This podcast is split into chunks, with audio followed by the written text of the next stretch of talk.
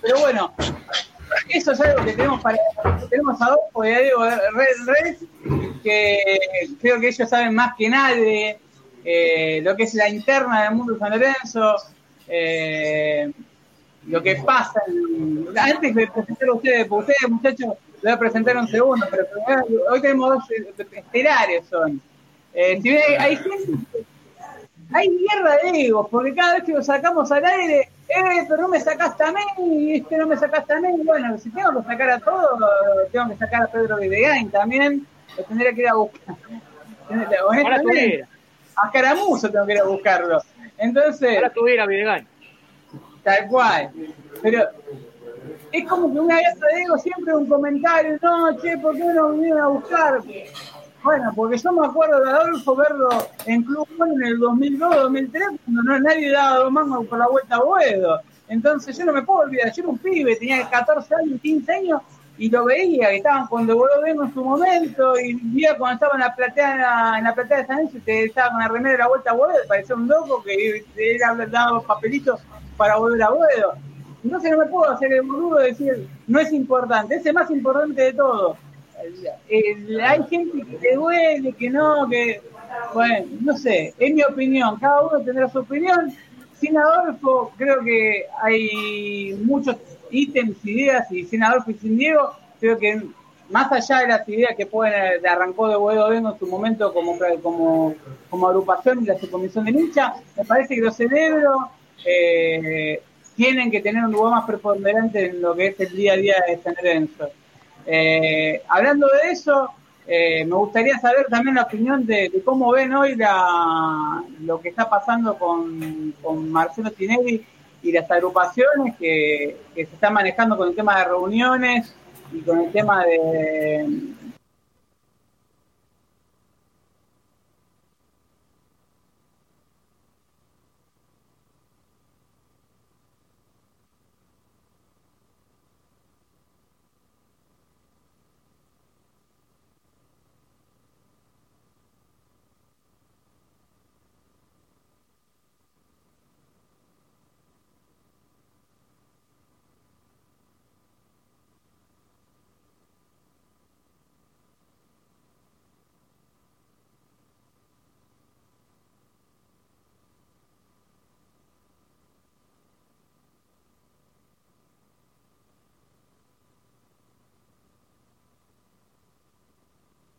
hasta que salió la, ley de restitución histórica en el 2012 y un año después, que después fuimos excluidos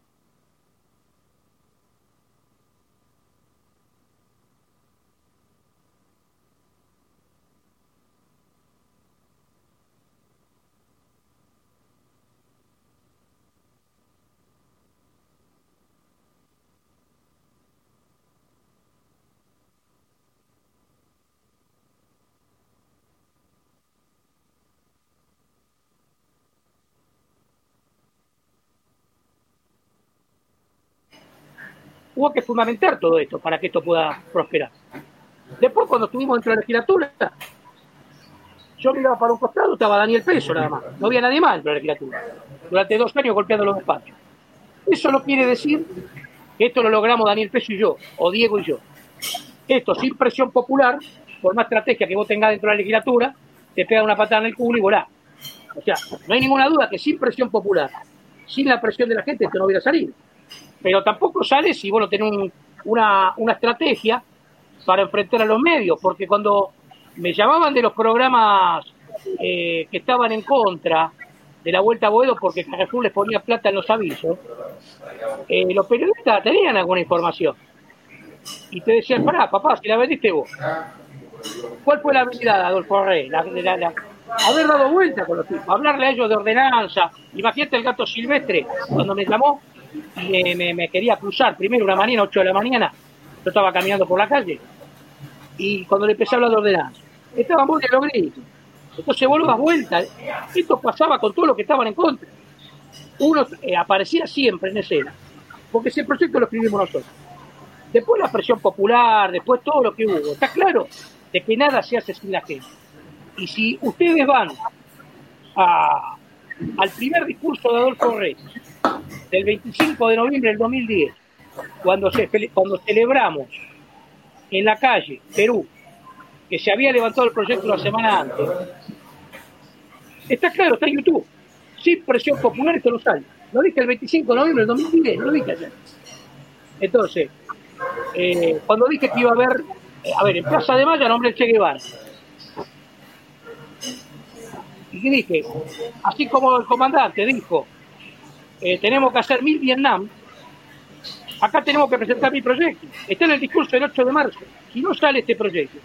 Entonces, eso para aclarar un poquito todos los campeones mundiales que andan dando vueltas y dicen cosas, ¿y por qué no me llamas a mí? Bueno, yo figuré, y ya tienen, ya tienen su lugar para figurar. Ya vimos cómo está, cómo figura. Sumado a, eh, sumado a lo que dice Adolfo, buenas noches a todos. Eh, en un equipo de fútbol no todos pueden ser Martino, o no todos pueden ser Parro, o no todos pueden ser Puntoni en un equipo de fútbol como la Vuelta, cada uno tiene su lugar. Ahora, si vos te pensás que sos Martino y no podés sacarte a dos tipos de encima, y seguramente vas a ser otro jugador de fútbol, ¿viste? No vas a ser Rinaldo Martín. Esto es lo mismo. Lo que pasa que eh, hace, tiempo, tiempo vemos que hay sectores que son y que nos quieren borrar de la vuelta.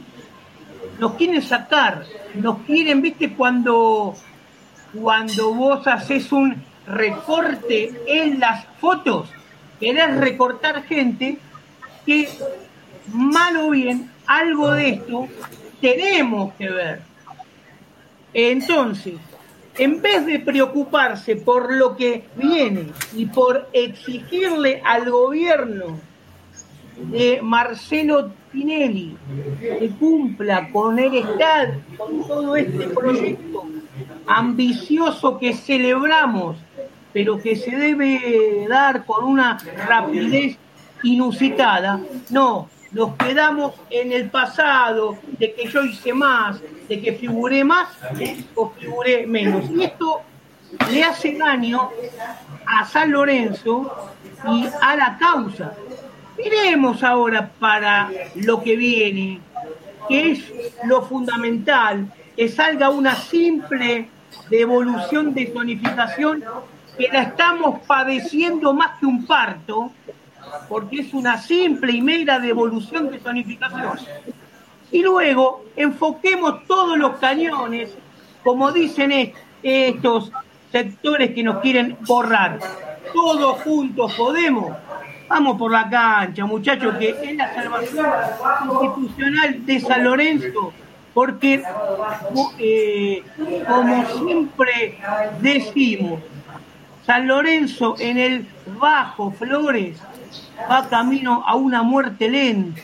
Y no comprendemos esto hoy, estamos mirando otra película. Vos sabés que nosotros, a ver, nosotros tenemos Sí. Lo presenté a Pablo eh, Pablo Matra, Santi Quiroz, Manu Salvador, el staff de Metro San Lorenzo, eh, opiniones del Adolfo y a Diego. Eh, pueden preguntar lo que quieran. Acá en Cultura, acá en Ancho Pamelia, no, no hay no, no vamos a media tinta. Eh, yo creo que todos tienen ganas de preguntarle cosas. Hubo algo que, que, que coincido, eh, tanto de, de Diego como Adolfo, es como el tema de quién hizo más por la vuelta, como medirse la fija, perdón una palabra. Eh, pero a ver quién me tiene más larga. Eh, me parece que tiene más larga un tipo que está en Suiza y que compra metro cuadrado, o un tipo que, la verdad, yo compré metro cuadrado no de mi viejo que está bajo tierra. Y la verdad, y que, y que, es menos que o milité la causa yendo a, a de Callao con 35 grados de temperatura para llenar formularios, para, para concientizar a la gente. Entonces, pero no por eso estoy chapeando, aunque hice eso, o como hay mucha gente, porque hay miles de, gente que en silencio hizo cosas por la vuelta, pero parece que fueron solamente un grupo o que lo hizo una diligencia, y esto viene hace muchos años, que podemos hablar de Bodorengo, podemos hablar de su comisión de hincha, no hay nombre como Herman Buedo, puedes poner el nombre de educación que quieras. Ahora, de otro cuadro y plata en un metro cuadrado, de ese mínimo detalle, todos somos responsables de la vuelta y todos tenemos los mismos derechos. O sea, todos somos... A ver, esto, esto, esto por supuesto así. Te voy a explicar una cosa. Eh, esto, esto no lo puede hacer ni una persona sola, ni dos personas solas, eso está claro. Ahora, eh, hay trabajo, hay un montón de cuestiones. Yo nosotros lo que defendemos es el laburo nuestro, porque dejamos de lado las cosas. Eh, a ver, hemos dejado de lado laburo, familia, un montón de cuestiones, tomamos siete remedios, todo lo que vos quieras. Entonces, no es que uno más que otro, lo que queremos significar es poner en duda un laburo de 18 años, de 22 años de que empezamos, y un programa de radio que vivimos con el verdulero que te pone 200 pesos para sostenerlo. 18 años un programa de radio la historia del club que cuando nosotros llegamos, muchos de esos nombres que vos citás no sabían ni cuándo había nacido el padre más. Y te lo voy a explicar por qué. Porque hubo una publicación histórica que se vendían fascículos que por un error taquigráfico pusieron que había nacido el primero de noviembre de 1882. Y todos repetían como loro. Llegamos nosotros para decir la fecha real de nacimiento. ¿Es una cosa menor o mayor? No sé. Pero lo que te quiero decir, 18 años un programa dedicado a la vuelta a huevo, a la historia del club. Porque historia y vuelta, sin historia no había vuelta. Después, eh, cinco libros, tres de la historia, dos libros eh, de la vuelta a huevo, a riesgo.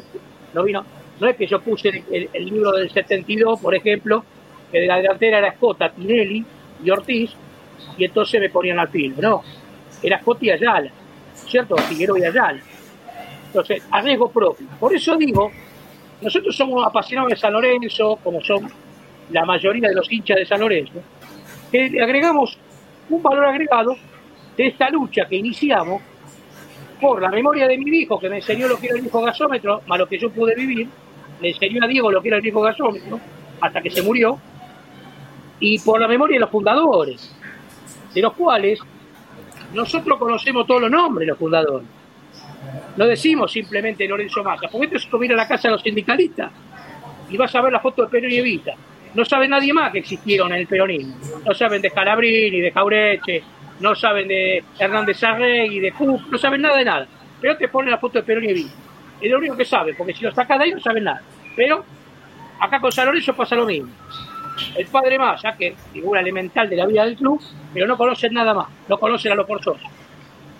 San Lorenzo se fundó con nombres propios. No, no,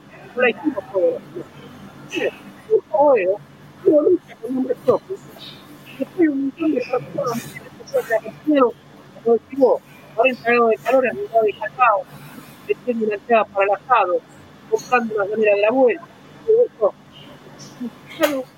esta lista es una lista popular, no es popular. Mira que de dos, nunca de dos, nos quiere poner palabras que nunca dijimos. Por ejemplo, padre de la vuelta.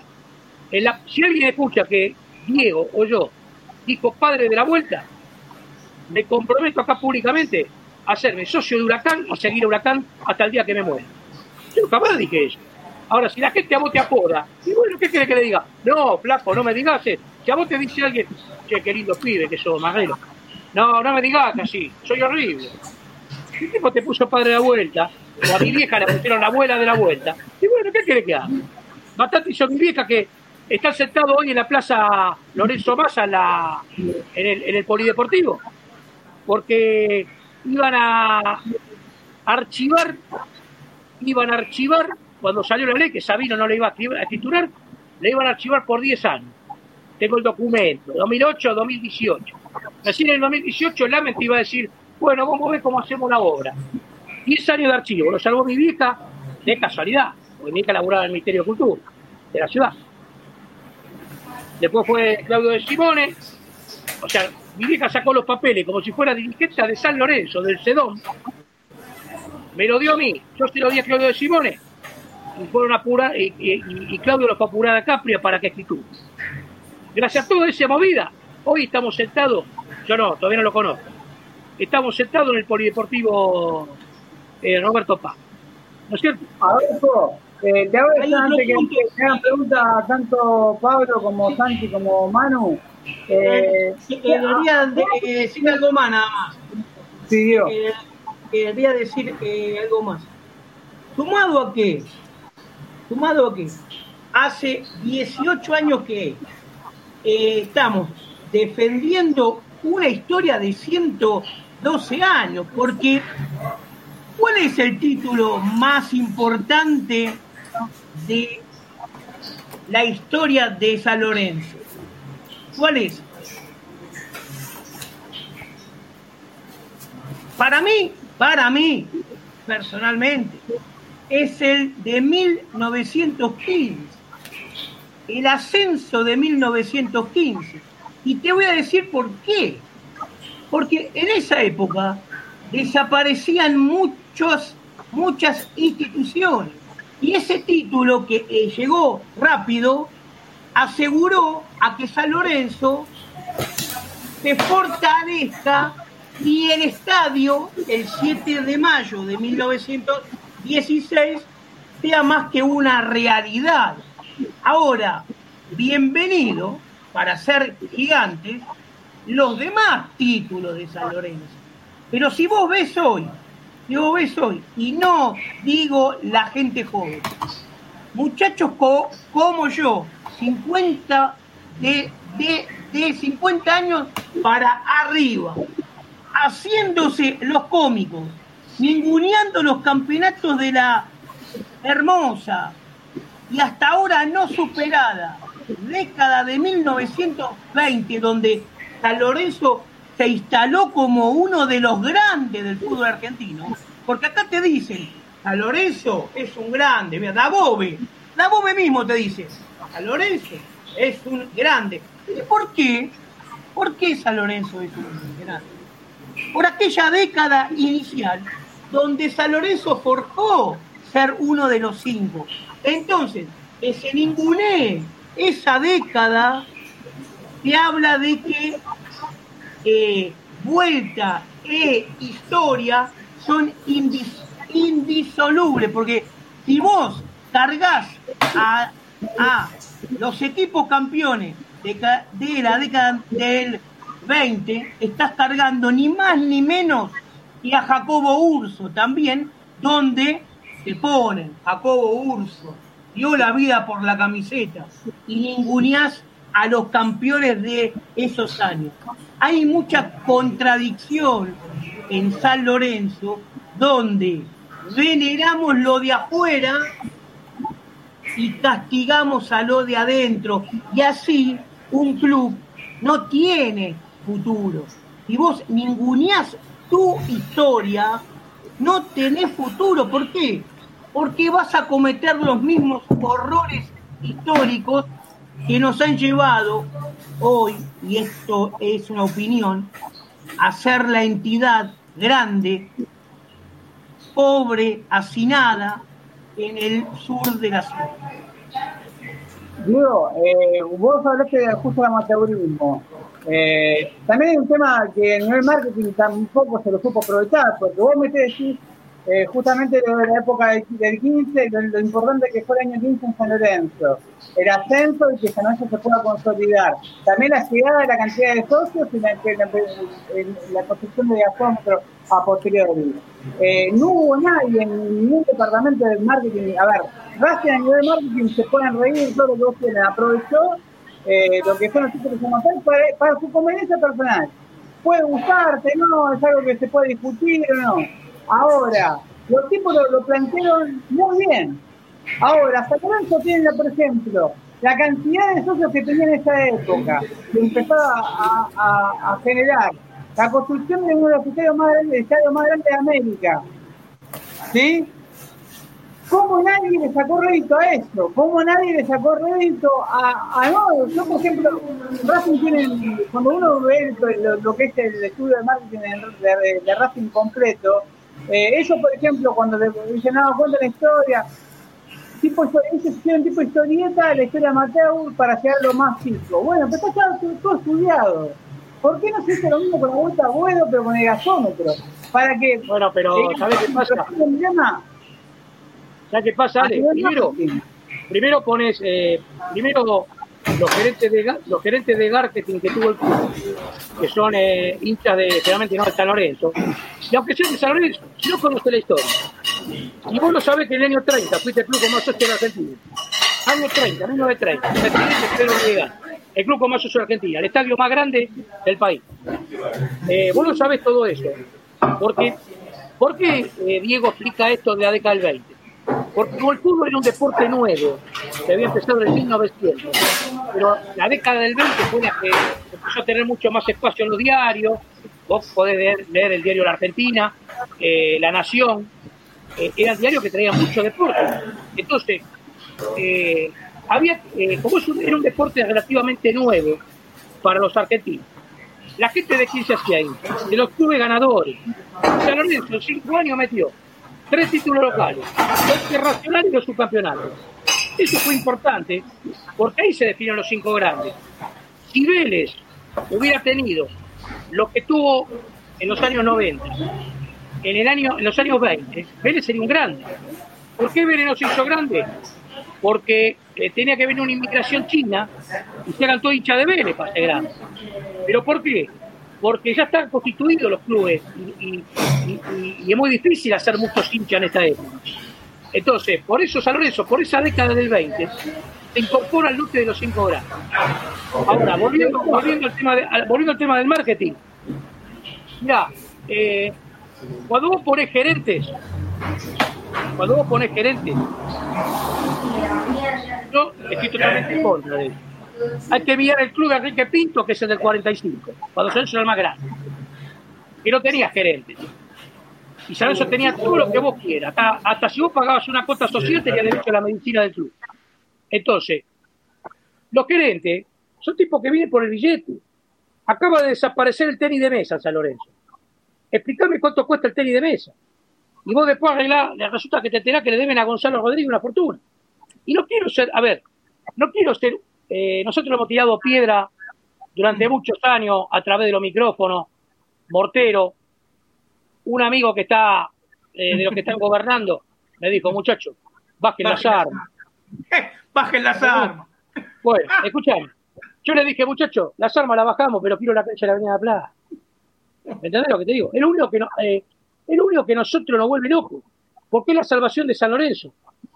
No es que Adolfo y Diego tienen una fábrica de cemento y como, como vamos a hacer la cancha, le vamos a vender el cemento nosotros. Entonces, yo lo que digo es que eh, mirando para adelante, porque si entro a mirar para atrás me vuelvo loco. Han pasado cuántos años de la ley? Más de ocho años. Entonces, hay que hacer el esfuerzo total ahora por ganar el tiempo perdido. O sea, resolveme ya la devolución de zonificación. Nosotros estamos dispuestos a ayudar. Vos me preguntabas si hablamos con los dirigentes. Sí, hablamos con los máximos dirigentes del club, tirándole ideas. No para preguntarle, ¿cómo andás? Che, qué lindo gato que trajiste ahora en tu programa. No, esa boludez no. Tiramos ideas. Le tiramos propuestas. Después, si la hacen o no la hacen, es otra cosa. Yo le puedo poner un problema en la cabeza para decirle, che, Marcelo, propone ahora que San Lorenzo va a hacer un teatro y un cine, como había en Avenida de la Plata, antes de la audiencia pública, y que Tinelli diga que viene un teatro y un cine, ¿con cuántos, cuántos millones de seguidores tiene? Te lo digo yo, y, hay dos, y lo siguen cuántos, mil tipos. Te lo dice él, y tenés 10 millones de seguidores. Y van a decir, qué bien lo que dijo Marcelo, y eso ayuda a Lorenzo. A mí no me importa que diga que, que Marcelo diga, Marcelo diga, esta me la dijo Adolfo Rey. No me importa. Nosotros necesitamos que salga rápidamente esta segunda lectura para depender de nosotros. Una vez que dependemos de nosotros, la cancha se hace de taquito. Adolfo, me das pie justamente. Eh, ya Pablo Matra y, Santi Quiroz tuvieron la posibilidad de estar en las audiencias previas con los vecinos de Boedo. Eh, este programa también hacemos educando al socio, se podría decir un poquito, educando al socio, porque eh, la familia soberana siempre se dice que es muy grande. No es por discriminar, pero he visto algunos que se anotaron que la verdad que lo leí en las redes sociales y los conozco y digo, estos muchachos me tienen que defender, que mejor que me, que me, pero me defienden momento. Que te claro, que Sánchez Esteve, que de Federico que me, que me, que me defienda. Eh, en el caso de Pablo y de, de Santi, eh, y después tengo a Manu, que justo le diste un pie con el tema de los deportes federados, y hoy es algo que hablamos hoy en Twitter, eh, que pusimos la de la separación de, la desaparición de fútbol del fútbol de mesa. Aprovecho que este programa lo puse de San Lorenzo de Almagro, tanto Florencia Surana como el método San Lorenzo, porque le aparece, que siempre me aparece en, el Periscope que, es oyente del programa y nos sigue en Twitter, eh, para que tome idea. Pero antes que eso, me gustaría que Pablo y Santi eh, no sé, Adolfo, vos, eh, Adolfo y Diego, tuvieron la posibilidad en las audiencias de hablar con, los vecinos en las previas, en, la, en las charlas que se estuvieron dando últimamente. Sí, sí, sí, le hicimos ping, sí. El martes estuve yo. El martes no, estuve. en las anteriores, no, en esta no. En esta, a ver, para ver si encontraron similitudes. Pablo, eh, lo, lo, hablamos la semana que viene pasada, pero el público se renueva y hay mucha más gente todavía del otro lado que el programa anterior. Eh, Pablo Santi, ¿con qué se encontraron de parte de los vecinos? Bueno, eh, primero que nada, buenas noches, Adolfo, Diego, gracias por, estar acá, la verdad que muy contento de, escucharlos y de, seguir aprendiendo de, San Lorenzo porque siempre se aprende.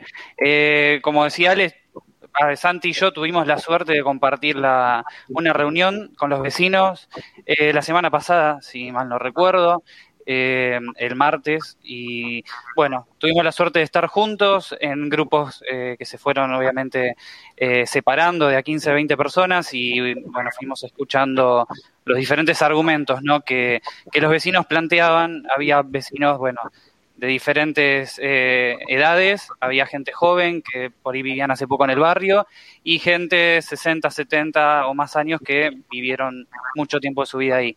Em, la verdad que lo que estaba bueno eh, plantear para que ustedes también ahora que los tenemos los aprovechamos que nos que ayuden y al que está escuchando también le sirva para para presentar su discurso en la audiencia pública, al que tuvo la posibilidad de anotarse, eh, hubo algunos argumentos que los vecinos plantearon que se pueden desarmar eh, totalmente, todos, cada uno de ellos. la verdad, yo tomé nota de, de tres de ellos, que son los más los que más sonaron, ¿no? Que bueno, los tengo anotados. El primero de ellos es la desvalorización de las propiedades, que bueno, se, se jactaba diciendo que el barrio no es lo mismo que hace 40 años, que, creció supuestamente. Eso, bueno, esto a ver, esto es fácil de desarmar. Mm. Diego dio cátedra, estuvo Diego, eh, que Diego explique lo que él habló, y yo después te contesto rápido esto. Porque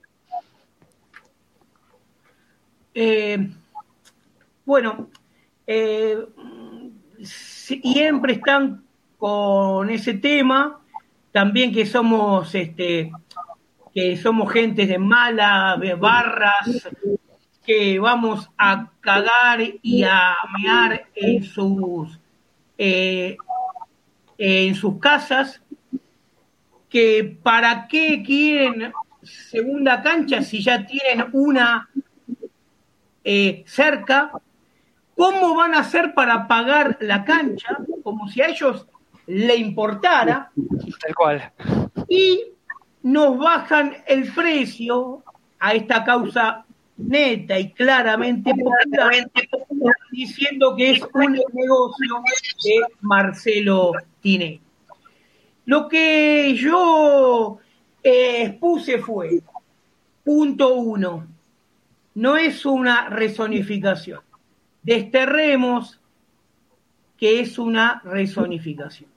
Es una devolución de zonificación y es una terminología vital que derriba cualquier argumento posible, porque, a, porque todos aquellos que eh, te digan, no, porque usted, ustedes quieren poner un estadio, no, no, no, no, no, regresa un estadio que estuvo 66 años. Entonces, uno, devolución de zonificación. Dos, la legislatura porteña aprobó dos leyes anteriores culpándose de el despojo hacia San Lorenzo de Almagro. Segundo argumento que no tiene contra, porque es una realidad. Tercero, San Lorenzo con sus, con sus socios y con su gente pagó los terrenos a, a, a, a todos aquellos que puedan estar en contra, no les tocaron un peso de sus impuestos. Tercer argumento incontrastable.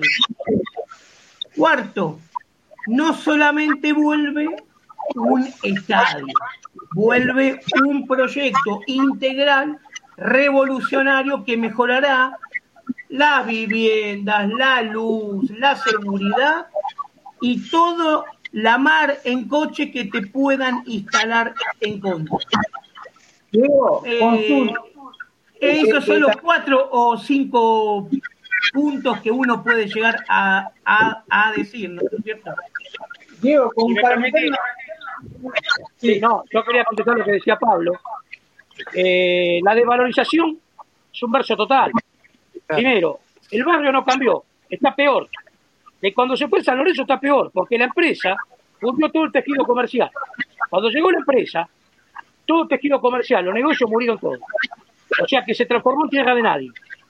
¿No es cierto? Eh, los alrededores de Avenida La Plata. Segundo, si se bajaron los precios, le pido muchachos que me avisen, a ver si puedo. Yo tengo unos amigos que viven en Soldati.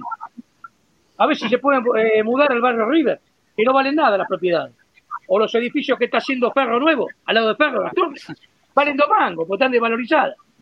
Segundo, tercero, el importe de eh, reporte inmobiliario, que es uno de los lugares más importantes que tiene la Argentina. ¿No es cierto? Han explicado claramente que al contrario, las propiedades van a revalorizar. Otro punto más, la inseguridad de las canchas de fútbol. Le pido una estadística, no de la cancha de San Lorenzo, de todas las canchas del fútbol argentino, desde el año 1900 hasta ahora, de cuántas casas fueron saqueadas. Y las comparamos con los accidentes de coche, que son la causa de muerte mayor en la Argentina. ¿Qué hacemos? ¿Ordenamos eso o sacamos los coches? Saquemos los coches porque no, no se puede más con todo esto que está pasando. Que no exista más los coches, andamos los patines. Entonces, hay un montón de cosas que se dicen, que son pelotudeces totales, que ni se escuchan los tipos lo que dicen. Acá también un componente folclórico, porque muchos de esos que están en contra, si le dijeran, mirá, parece que la bombonera la vamos a hacer en Avenida La Plata, o el Monumental lo vamos a hacer en Avenida La Plata, diría que sí. Ahora, hay un, punto más, ¿eh?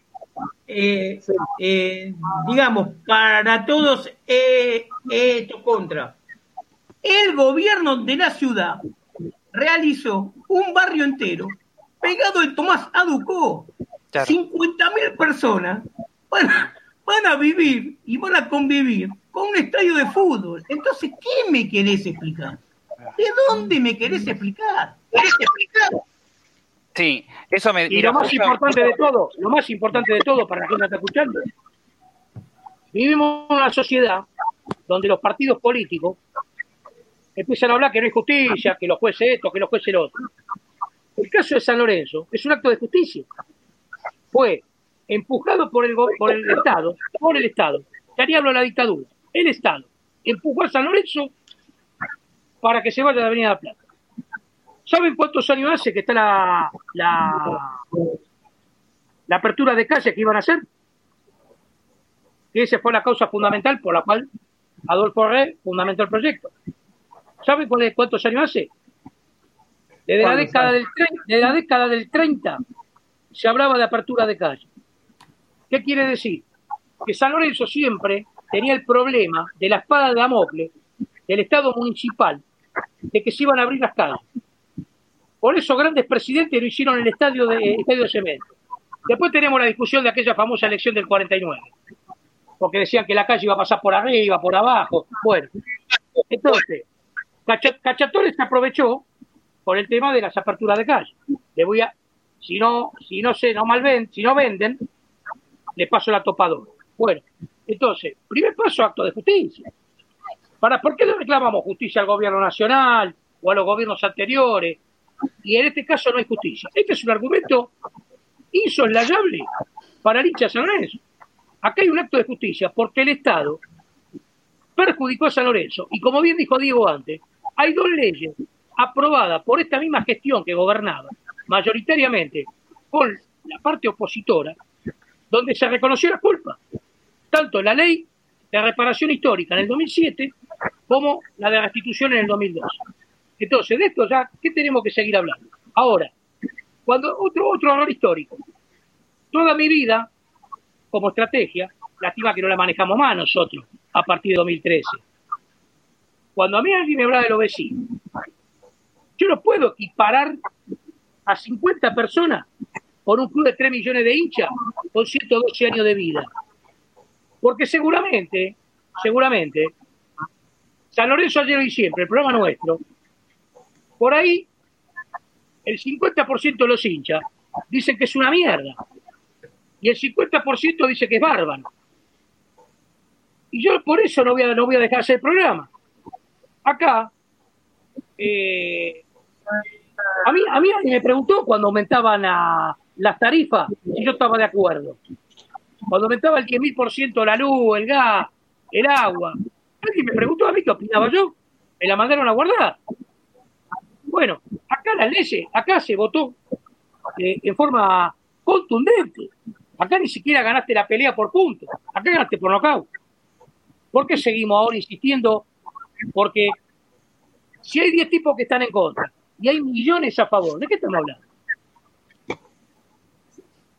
Adolfo, le doy el pie a Santi, que también estuvo en, la audiencia y que, a ver, se da una particularidad, Pablo, para la gente que escuchó el programa anterior, eh, y Santi se conocieron, justamente fueron los que mejor defendieron a San Lorenzo eh, en, esa audiencia y no por modestia, sino porque por los comentarios.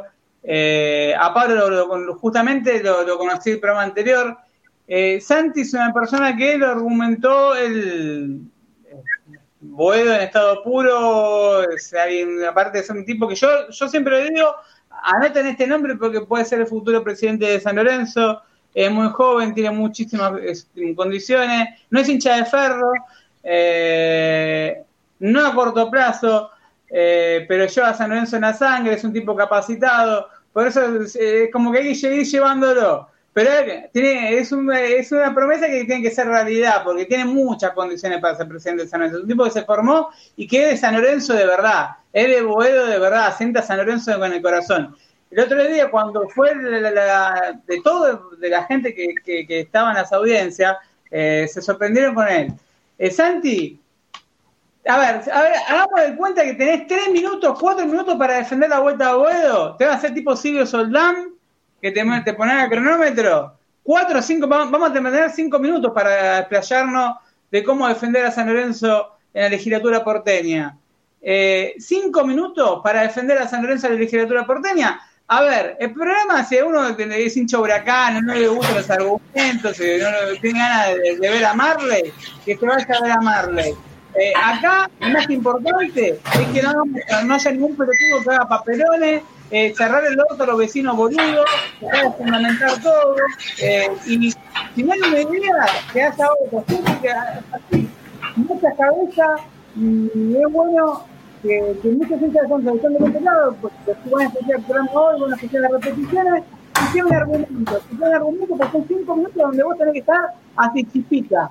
Y tenés que estar preparado para el contragolpe, porque siempre vas a tener una vecina conchuda, perdón el término, o un tipo que, está en contra de todo, que está en contra de la vida, que está enojado con la vida y, lo único que hace es criticar a los oponentes cualquier cosa que venga. Santi, cinco minutos para defender a San Lorenzo, eh, te tiró un, fardo, te tiré, la bien y, y tenés que salir y andó a jugar. Ah, eh, pero antes de eso, solo quería decir, hay tres personas del mundo de San Lorenzo en la que yo tengo con las que yo tengo una foto. El gringo Escota, Vigo Mortensen y Adolfo. Con Adolfo me sacó una foto el día del discurso de, de los mil proyectos de la Vuelta a Boedo. Y de, dijo un montón de cosas como que íbamos a dar la vuelta de la mano de Perón y, un montón de cosas en ese discurso. Eh, cantó el 73, la canción, la hinchada. La canción de 73, justamente. Y nada, antes de, eso quería decir que es un gusto poder estar hablando con, los dos y quería aclarar que es de las pocas personas con las que yo le pedí una foto. Gracias. Eh, pero no, em, si yo hoy tuviese que defender a San Lorenzo, si hoy fuese el 20, tanto de febrero, que ahora no, me acuerdo si 24 o 25, eh, ahí estoy mal yo, me, plantearía en principalmente las ventajas que va a tener el estadio en Avenida de Plata. Porque como se dijo, em, el barrio Boedo dejó de crecer desde que San Lorenzo se fue y hasta retrocedió. Eh, casi toda la ciudad de Buenos Aires creció un montón en los últimos 30 años. Em, y la única zona céntrica que no creció a la par de la ciudad de Buenos Aires es Boedo. Lo que viene a hacer San Lorenzo Avenida de Plata es a volver a arrancarla y a ponerla a la altura y más que otras zonas vecinas. Em, el proyecto de San Lorenzo no es solo un estadio de fútbol, es un centro comercial, es un espacio cultural, es actividades todos los días. Son un montón de cosas que San Lorenzo, como decimos los hinchas, es el primer vecino de Boedo. Y lo que más queremos es que Boedo sea el lugar en el que todos queremos estar. Y la mejor manera de esto para nosotros es con este proyecto gigante que va a plantear San Lorenzo, donde va a haber un montón de actividades, se va a reactivar la actividad comercial, va a mejorar la seguridad porque va a aumentar la cantidad de gente circulando. Son un montón de cosas que San Lorenzo viene a traer al barrio que somos los primeros interesados en que Boedo crezca, en que Boedo sea seguro, en que sea un lugar para la familia, en que sea un lugar donde todos los sanlorencistas podemos ir y un montón de otras cosas que si tuviésemos más de cinco minutos podríamos estar hablando una hora y media como nos pasó en el programa pasado. Pero, pero no sé, es un montón lo que vendría a ser San Lorenzo en Buedo. Eh, así rápido, no sé. Santi, que eh. hablamos en el programa anterior, no sé si te acordás, de por ejemplo, yo te di un ejemplo, le hicimos un ejemplo, ¿qué harías si vos tenés 200 mil dólares? Le hago una pregunta a Adolfo Res y a Diego Res. Eh, si tenés 200 mil dólares, te pones un negocio antes de que construyan el estadio en la Avenida de la Plata. Si haces de cuenta que estaba Carrefour. Tenés 200 mil dólares para invertir, para poner tu negocio. ¿Lo pones en Boedo o lo pones en otro barrio? No, si está, si está la empresa, no, pero si, pero si se, sabiendo, que se va la, sabiendo que se va la empresa, ni lo dudo. Ni lo dudo. sin San Lorenzo. O sea, sacar, hacer de cuenta que San Lorenzo para ver el vecino de Boedo si vos sos, comerciante o sos vecino, primero principal, si sos vecino, ¿comprarías una casa al mismo precio en colegiales o chacarita, que hoy son polos que tienen, por ejemplo, tienen eh, cervecería, eh, tienen, tienen no, a ver, a ver, ir a caminar por 33, por Metán, por Mar, a, nosotros en la Casa de la Cultura nos afanaron dos veces, ¿no es cierto? De caño, dos veces. Eh, cuando estábamos en la Casa de la Cultura. Entonces lo que digo es que estando en el supermercado, la zona murió, porque ¿qué quedó? Todo concesionaria, o sea, Avenida Plata se transformó en Warner. En vez de ser de repuesto, era toda casa automotores. Hay hasta boliche de Morphy que no, no, no prosperaron. Ahora, con la vuelta de San Lorenzo, vos vas a tener la vuelta del tejido comercial, lleno de bares, lleno de café, casa de deporte, kiosco, porque vos pensás que en el club, debajo de las tribunas, vas a tener una vida social, deportiva y cultural, que va a marcar lo que a mí me tocó vivir aún con el gasómetro en caída, de 5 o 6 mil personas todos los días en la Avenida La Plata, haciendo actividades. ¿No es cierto? Entonces, esas personas no van a morfar todo adentro del buffet del club o el bar que esté dentro del club. Algunos van a ir a comer afuera, van a ir a tomar en otro lugar. O sea, el crecimiento es exponencial con el regreso de San Lorenzo a Avenida La Plata. Entonces, la vuelta es un boom inmobiliario. Es un boom inmobiliario. Sin duda. Y si yo tuviera esa cantidad, si yo tuviera esa cantidad de plata, que no la tengo, pero claro que sí, compro ya, pero compro ya, sin duda. Pero sin San Lorenzo, sin San Lorenzo, hace de cuenta que se retrocedemos el tiempo atrás. No, ni en pedo. Sin San Lorenzo, y es dificilísimo. Es difícil, difícil. Elegir entre un barrio, por ejemplo, entre Villa Crespo, que tenés. Eh, sin ir más lejos, vamos a Parque Patricio. ¿Y Parque Patricio? A ver, eh, la reta le, construyó Metrobús, el único barrio que no le, la única avenida creo que en Capital Federal que no le construyó el Metrobús es Avenida de la Plata, más allá de las medidas, lo que quieran, porque lo hizo en cualquier lado. Eh, no, le pusieron el sur, le hicieron todo. O sea, el polo tecnológico también le puso. Hicieron un barrio nuevo. No, remodelaron ni de estas estaciones de sub, están quedadas.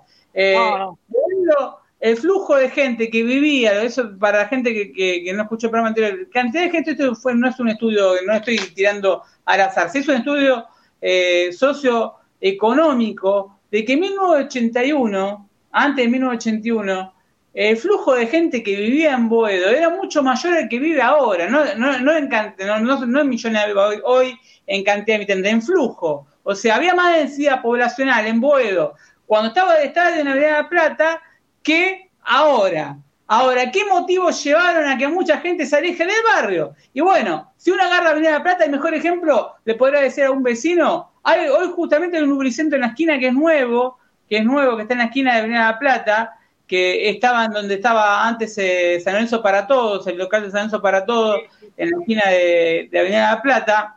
Y Algo que tenía que ver con San Lorenzo. Claro, pero hay una particularidad. San Lorenzo.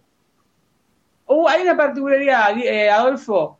Eh, si uno lo transita, no se tuviera la posibilidad, eh, Pablo, Santi, Manu, Diego, de caminarlos y pasar, de que se, se autoconvirtió ese local que no dejó de ser un lubricentro y ahora es un polirrubro. Tiene mesitas hasta en la vereda para que puedan tomar cerveza. ¿Por qué? Porque indudablemente no, no le daban los números. Pues, y estamos hablando de que es el único negocio en cuántas cuadras a la redonda que tiene un kiosco. A ver, querés ir a comprar pucho, querés ir a comprar, a de huevo, querés ir a comprar pucho, querés comprar una tablita de geniol, querés eh, tomarte una cerveza, querés tomar cerveza con tu novia, con tu pareja, con tu novia. Lo mismo para ir al cine. A ver, hermano, tenés que ir al cine. Tenés que ir al cine con tu, tu nieto. Tenés 80 años, 75. Te tenés que tomar el 15 Hacé de cuenta, porque el auto no puedes manejar, por la edad es muy difícil que manejar un auto. Te tendrás que tomar un taxi y gastarte 200 mangos y 200 de vuelta, 400 pesos, para ir a Cinemar de Avenida La Plata, eh, que está en Avenida Plata de Rivadavia. Eh, segundo, el flujo de gente que está en el Cinemar de Avenida La Plata a la semana es más de 100.000 personas. Y en el Hoy son de 300.000. Entonces significa que dos cines tiene más flujo durante la semana que lo que te daría dos partidos de fútbol o cuatro si jugáramos la Copa Libertadores en un mes. Entonces, cuando se habla de flujo de gente, hay que tener en cuenta un montón de detalles. También te tiene que tener en cuenta, y el hincha de San Lorenzo tiene que saber cuando va a defender y va a exponenciar, que le tiene que ir a la yugular a, los vecinos, porque le tiene que ir con ese ejemplo. Fíjate que abrieron un comercio acá en la esquina y se tuvo que hacer polirrubro y polirrubro rubro, y no lo estoy desmereciendo. Otra cosa que, que, acá, viste, te hablan. ¿Cómo se va a hacer la cancha si están esas torres? Las torres existían mientras estaba el estadio en, en Avenida La Plata. Recuerdo que un intendente de la entidad, que son esos, como dice el tango, volver con la frente marchita. Ese intendente que siempre, que siempre está, decía que las torres no existían. Cuando había que poner 200 millones de dólares para comprarla. Pero eso siempre están volviendo. Eso sí que vuelven siempre, ¿eh? No, nunca se fue.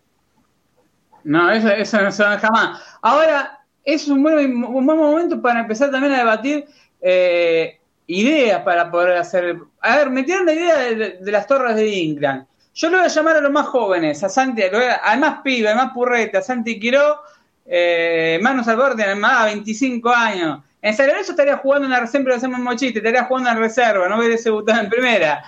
Pero, el más chico por meses igual es Manu. El más chico por meses es igual es Manu. Eh. Bueno. Sí, Manu. Me parece, no, me parece que yo te gano porque yo cumplo, cumplí los 26 en octubre, o sea, me parece por, creo que yo te gano. Bueno, no importa, te, estaba tirando, te estaba tirando flores. Si uno tiene que mirar, si tienen que mirar, o Pablo mismo, son, ah, lo, hablo como, como, como idea, vamos a empezar a fundamentar eh, ideas para que lo escuchen los dirigentes, porque por ahí parece que, que, que no, no, porque vamos, va a venir un chino y desembarca porque sí el chino. Y va a poner eh, 100 millones de dólares eh, porque se le cantó el culo y dice, no, 100 millones, ya tenemos todo cerrado. Eso, esas ideas como la idea de movilidad. hablando de los dirigentes, es, es muy importante que los dirigentes presenten la maqueta y el proyecto de estadio antes del 20, antes de la audiencia pública. Porque que tengamos el proyecto y la maqueta va a ayudar mucho a que los hinchas y a las personas que queremos que la Vuelta a Buedo podamos defenderla con mejor propiedad. Porque si nosotros decimos, ahora nosotros estamos diciendo, sin conocer el proyecto, que San Lorenzo va a hacer esto, esto y lo otro, solo por haber leído el proyecto de ley de vuelta de zonificación, cuando tengamos la maqueta y eh, los dirigentes expliquen lo que va a tener el estadio, nos va a facilitar mucho el trabajo y nos va a ayudar a convencer a los que no están convencidos en que lo que nosotros queremos es lo mejor para el barrio. Igual tendríamos que tener un plan B del neosabinismo. Yo creo, yo creo que yo creo que San Lorenzo tiene un capo de la comunicación, en eso estamos de acuerdo. Por lo menos para él es un capo de la comunicación, es innegable. Ahora, San Lorenzo tiene que hacer una presentación. Lamentablemente ahora estamos en pandemia. Pero San Lorenzo tiene que hacer una presentación en un canal de televisión que se transmita a todo el mundo, donde esté el presidente de San Lorenzo, que esté el vice, el secretario, estén ahí y que expliquen el proyecto. Y si fuera antes que empiece el campeonato de fútbol, los periodistas, que son hinchas de los dos equipos del régimen, eh, se verían obligados a hablar de todo esto, porque como no hay fútbol, hablan todo, hablan todo el día de esto. Mira qué proyecto de San Lorenzo. Entonces, Lorenzo tiene que presentarlo en cadena nacional este proyecto, para que termine de explotar y para que los 20 o 30 tipos que están en contra queden superados totalmente. Esto es lo que tiene que hacer San Lorenzo, cadena nacional. San Lorenzo tiene que, tiene que exagerar más de lo que va a ser para poder eh, ser fuerte en esto. Ahora, ahora yo digo, San Lorenzo tiene el nombre del estadio del líder mundial de, miles de millones de personas. ¿eh? Digo, a mí dame que voy con la carpetita esa de, ¿viste la de cartón que usaba, la de cartulina? Cuando andaba por la legislatura. Soy el tipo que le di, hice que no se cierre en esa fábrica, porque esa se me rompía todos los días, tenía que comprar otra. ¿No es cierto? Entonces voy con la carpetita, con un boceto, mira lo que te estoy diciendo. Cartel, Estadio Papa Francisco, y al lado dos carteles en blanco. Le golpeo la puerta a Coca-Cola le golpeó la puerta a Quilmes, le golpeó la puerta a Mercedes-Benz. ¿Qué quiere estar al lado del Papa? Eh, y que se llama Estadio Papa Francisco, previo Coca-Cola. ¿Cuánto vale eso? O previo Mercedes-Benz. O previo, ellos le dicen naming. Yo, viste, como soy antipirata, no le digo naming. ¿entendés? El nombre. Entonces, digo, ¿cómo puede, ¿cómo puede ser que no con semejante nombre. El otro día lo puteaban al Papa porque fueron los bosteros, no sé qué carajo le, dieron. Pero flaco, si estás durmiendo vos. Imagínate si Boca quería hacer el estadio River y el Papa era de Boca o de River. sacan el obelisco, hacen la cancha ahí, y vos tenés que entrar por Esmeralda con el coche tocando bocina por el tráfico, porque te hacen la cancha en el medio del obelisco. Entonces, hay que aprovechar en el buen sentido a este hombre. No podemos ser tan boludos, no podemos, no podemos Eh, ser un socio internacional con el carnet y para abstenerse los gorila, y lo digo en buen sentido. Porque si el Papa estaría del otro lado, sería bueno para uno y malo para el otro. Acá lo que importa es San Lorenzo. No si el Papa peronista, comunista, radical o liberal. Acá lo que importa es que el Papa de San Lorenzo y que nosotros la dejamos pasar. La dejamos pasar. Incluso- carrito de 50 dólares Adolfo- lleno de, socios en el mundo. Adolfo, creo que hasta aprovecharon el mejor momento de... A ver, eh, los años pasan. Francisco hoy tiene una edad bastante avanzada. Recordemos que cuando... Para que viva. ocho años hace que fue esto y ya era una persona grande. Entonces, está más cerca, vamos, a ver, con todo el respeto del mundo, está más cerca de, de- de- de- de- de pasar para el otro lado de que se jugando en primera. Pero no lo digo por un tema, digo por un tema de edad, por una cuestión de lógica. Ahora, cuando vos tenías la imagen del Papa, que estaba en su esplendor, 2013, 2014, que tiene una imagen positiva gigante, toda la renovación de esperanza de, la, de, la catolic- de la- de los católicos y los que no eran católicos también escucharon una nueva propuesta. Se no se lo aprovechó. Se dijo que en su momento fue. Que fueron a sacar la foto, se filmaban cada uno, cada uno, foto y filmación de, eh, de, eh, que estaban con, con, con el Papa, en vez de decirle, vamos por la cancha, vamos por Yo la pensé, cancha. se- yo pensé que el Papa había venido a Avenida de Mayo. Cuando vi la foto esa, digo, el Papa estuvo en la Avenida de Mayo. Con la delegación. ¿Viste? Porque estaba, había tanta gente y miraban cómo había salido la foto. Debe estar los videos esos. Entonces, pero digo, es verdad lo que decís vos. Pasaron ocho años. Nosotros hace ocho años lo venimos diciendo. Hace ocho años lo venimos diciendo. Porque, ¿sabes lo que va a pasar? Por eso los- la gente que, el 90% que desconoce la historia del club, esto pasó en el 49, cuando se votó el candidato equivocado, que iba a ser la cancha de cemento. Y después se lamentó la gente. Y ahora no queremos que pase lo mismo. ¡Qué boludo! ¿Cómo desaprovechamos al Papa? Entonces, a ver, el estadio se iba a llamar Eva Perón en el 49, si ganaba Garaguso. Si ganaba Garaguso, se iba a llamar Eva Perón. En el, cin- vos tenías ya la cancha hecha y en el 55 con la Libertadora le cambiabas el nombre. Y listo. Pero tenía la cancha de la Avenida Plata. La frase hoy es, Esto es lo mismo. es, nos jugamos la historia, y no es verso, no es un eslogan, pero de verdad, nos jugamos la historia institucional. Tenemos que hacer la cancha de cualquier manera y ya, porque nos jugamos la historia, porque ya hay ciertos medios que son de Boca y de River que están dudando que seas quinto. Para nosotros, San Lorenzo es el número uno, ¿no? Pero ya hay medios, hay medios que te la están jugando con que, con que cola otro ya, ¿viste? Como que ya no sos quinto. Entonces, ojo al piojo. Y esto es de que nos jugamos la vida. Es así, es así. En el Bajo Flores es una muerte lenta. Porque aparte, Diego, para completar lo que decís, San Lorenzo en Avenida de la Plata, a los clubes, a los equipos del régimen, como les dijiste, les tiembla, les tiembla todo con San Lorenzo en Avenida de la Plata. Si San Lorenzo en Avenida de la Plata en la década, en la década del 20 y 30 fue el club con más socios del país, imagínate lo que puede ser ahora en un mundo hiperglobalizado en el 2021, 2022, 2023. Pero el enemigo mayor, el, equ- el equipo mayor, es el equipo de Videla. El- eh, la institución de Videla era que perdería con nosotros todos los recitales. Porque cuando vino Santana a la Argentina, tocó en el gasómetro viejo, vetusto, que la gente estaba contra el estadio de Madera, y tocó en la Avenida la Plata en el 73. Lo tocó en el Monumental. Entonces, ¿quién serían los que perderían ahí? Vélez y River perderían los recitales. Si vos tenés la mejor ubicación de la Argentina, eso es increíble.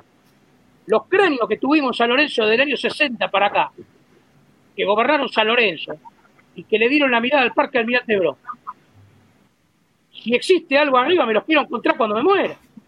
Porque esos hijos de puta son los que hicieron mierda a San Lorenzo, desde Tagliani para acá. Entonces, ese es el problema. Esta generación tiene la oportunidad histórica de poner a San Lorenzo en su lugar y que San Lorenzo empiece a recuperar el lugar institucional preponderante que tuvo. No lo dice Adolfo como un fanático de San Lorenzo. Vayan a una meroteca y fíjense en los 40 qué lugar ocupábamos en el gráfico, qué lugar ocupábamos la revista La Cancha y qué lugar ocupábamos los diarios. Entonces, esta es la verdad. Usted lo arranque, usted lo decía en el arranque del programa que está bueno porque es algo que por ahí uno no le presta atención o nunca se lo puso a pensar con el tema del amateurismo. Cuando Diego habló del tema del año 15, lo importante que fue, y lo posterior, obviamente, con la construcción del gasómetro, siendo el grupo más socio de Argentina. Estamos hablando de un club con un potencial gigante. San Lorenzo es el club que vendió más entradas de visitante en toda la historia del fútbol de Argentina. Se hizo un estudio hace menos de dos años que es el club que más entradas vendió de visitante. ¿Por qué se da esa particularidad? Más que Boca y más que River. ¿Por qué se da esa particularidad? ¿Por qué San Lorenzo cuando va a Liniers te la pone de punta a punta?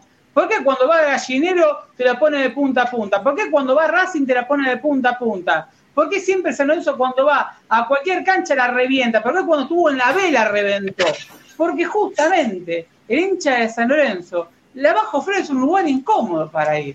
Pero no es un incómodo, porque voy a decir, ah, romanti- romantizar el Bajo Flores. Yo le tengo cariño al Bajo Flores. Le tengo cariño porque yo soy de la camada de cual me, me- me llevaban a ver cómo construir la cancha.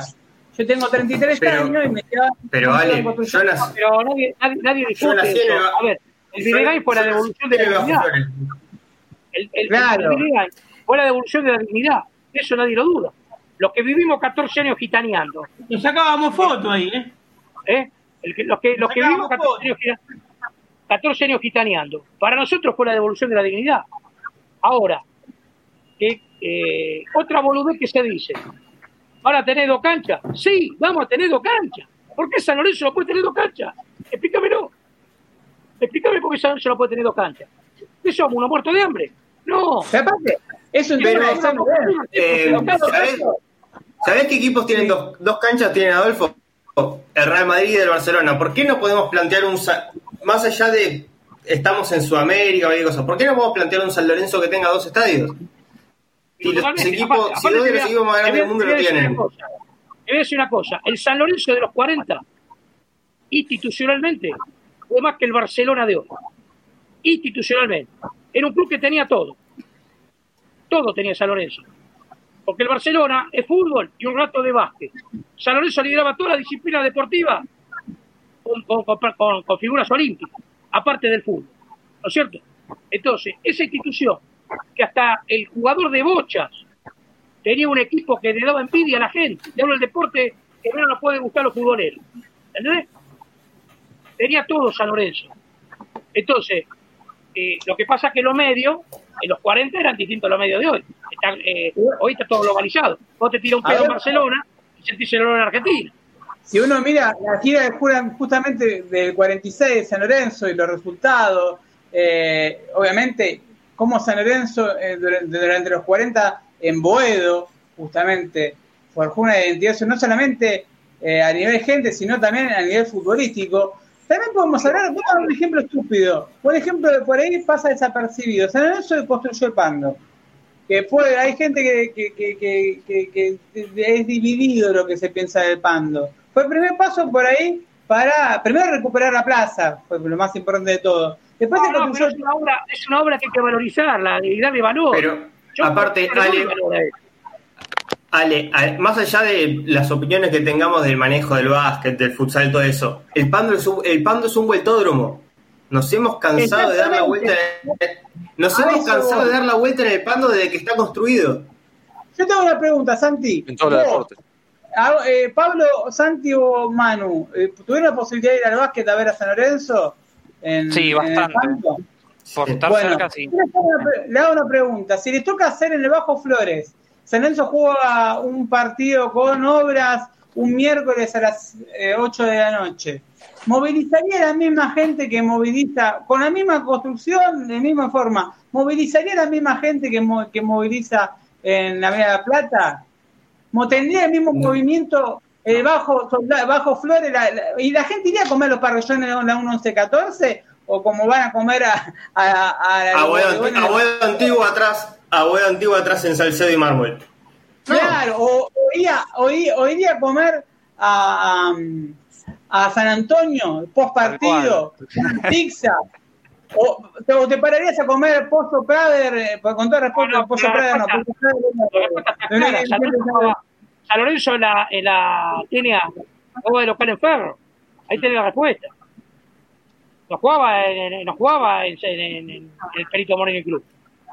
Hasta que se pudo Bueno, construir el El- es más, el primer campeonato de San Lorenzo de Liga Nacional es en el- porque Bando todavía no estaba inaugurado, fue, fue en Cancha Ferro, en, en el Echar. Claro. Pero independientemente de eso, a ver, eh, está claro que, que, que, que San, Lorenzo, eh, San Lorenzo es Avenida La Plata, está claro eso. Después dejar para comer el asado en el Bajo Flores, ¿me entendés? O hacerlo deporte al aire libre. Pero eh, eh, eh, Avenida La Plata es San Lorenzo, eso no hay ninguna duda. Entonces, no se puede perder más tiempo, hay que avanzar rápido, hay que poner en venta las plateas este año. Este año, a- con plazo, hay que poner en venta la platea del nuevo estadio y los palcos. No se puede seguir perdiendo más tiempo. No se puede seguir muriendo los. Escuchábamos, eh, escuchábamos esta semana o, fue el viernes de- eh, la semana pasada a un personaje que quiere ser presidente de San Lorenzo, insistiendo con que es una locura que San Lorenzo haga su cancha en la Avenida Plata. Quiere decir que hay gente joven que todavía no comprende la situación institucional que San Lorenzo tiene en estas últimas décadas. No entiende de que si no se vuelve, estamos complicados en serio. Y que no me venga a hablar que la gestión Gil fue bárbara y todo eso. No comprende que San Lorenzo, en el único lugar que va a resurgir económicamente, identitariamente y con la pertenencia necesaria para estar, para estar robustecido y enfrentar a los de afuera, es en Avenida La Plata. No lo entiende todavía. Hay gente que no lo comprende. Ah, lo sacamos de encima, lo sacamos de encima al pájaro Martino. Lo sacamos de encima al pájaro Martino. Eh, mirá qué preocupado que estará ahora, debe estar en Inglaterra. Está preocupado por San Lorenzo. Y, y ahora traemos a este tipo, eh, que, que es un representante de jugadores, y con eso piensa que le alcanza para ser presidente de San Lorenzo. Pero a ver, Adolfo, a la mierda. Oner defiende a Sabino y Gil. ¿Por qué carajo defiende a Sabino y Gil? Porque el la mayor negocio que hizo en San Lorenzo los hizo con Sabino y Gil y con esta dirigencia. Después fue apartado cuando llegaron los Bragarnik. Ahora, si uno agarra a San Lorenzo, cuando estaba Totti Iglesia, Grupo Hidalgo, va a ver, uno agarra a San Lorenzo 2002, 2003, 2004, aparece, aparece este hombre. Oner, si, uno va a la nave, a ver que tiene una de las losas, dice familia Oler y en la construcción del, viejo, del, del nuevo gasómetro. Ahora, Sí, ahora, ahí. Pero pará, pará, que se mude enfrente. Que se mude Perito Moreno Cruz. Pero hay que rascar a todos los hay que rascar a todos estos tipos intermediarios que viven en San Lorenzo, que le vienen a chupar la sangre al club y a los hinchas de San Lorenzo. Esa gente no puede pisar más a San Lorenzo, no tiene que estar más en San Lorenzo. Basta de representante. El nombre de San Lorenzo. No puede ser que vos no podás conseguir pibes por todo el mundo que vengan de San Lorenzo. Le pongo a Río de Janeiro una escuela de fútbol. Agarro a los pibes en pata de las playas y lo traigo a San Lorenzo. Es San Lorenzo de Almagro esto, es San Lorenzo de Pontoni, es San Lorenzo de Videgain. No puede ser más San Lorenzo de Gil, el, San Lorenzo de Sabino, no puede ser más esa gente. Esa gente hizo mierda San Lorenzo. Por más que me digan que Gil fue decente, se puso a llorar el segundo día que gobernaba el club. Por más que me digan que el tipo fue decente, no lo niego. Pero no le sirvió a San Lorenzo esa gente. No le sirvió a San Lorenzo. Sí, un desastre, achicaron a San Lorenzo. Esa es la mentalidad de San Lorenzo chico, el San Lorenzo del Bajo Flores. Mentalmente chico. bueno, hubo una idea de mudar a Ferro, no sé si se acuerdan, hace unos años, en el 2002, 2003 Gil planteó de, de mudarse a Ferro. Eh, hay un, un estereotipo y ustedes recordarán cómo se ba- bajaban a vuelta la bandera en- de a vuelta a Boedo porque decían que era mufa en el 2007-2008 cuando el campeonato del 2005 campeones. Es Hubo, uno, de los que está, es uno de los que siempre está, el que la prohibió. Es uno de los que siempre está. Esto es, no que canta el tango. Volver, volver, vuelve siempre, vuelve. Ahora, yo lo escuché, no me lo contaron a mí. Yo fui a una reunión de comisión directiva en el 2002 y lo escuché a Alberto Aguil cuando dijo, pero este deporte da pérdida, hay que cerrarlo. El handball, que gastaba 20 pesos en un profesor y una lámpara, una lámpara para que practique handball de noche. Entonces yo le pedí la mano a... Yo no era nadie, ¿eh? no me juraban ni los perros. Era un socio más. Le pedí Bueno. la palabra a Alessandro, que era vocal por la minoría.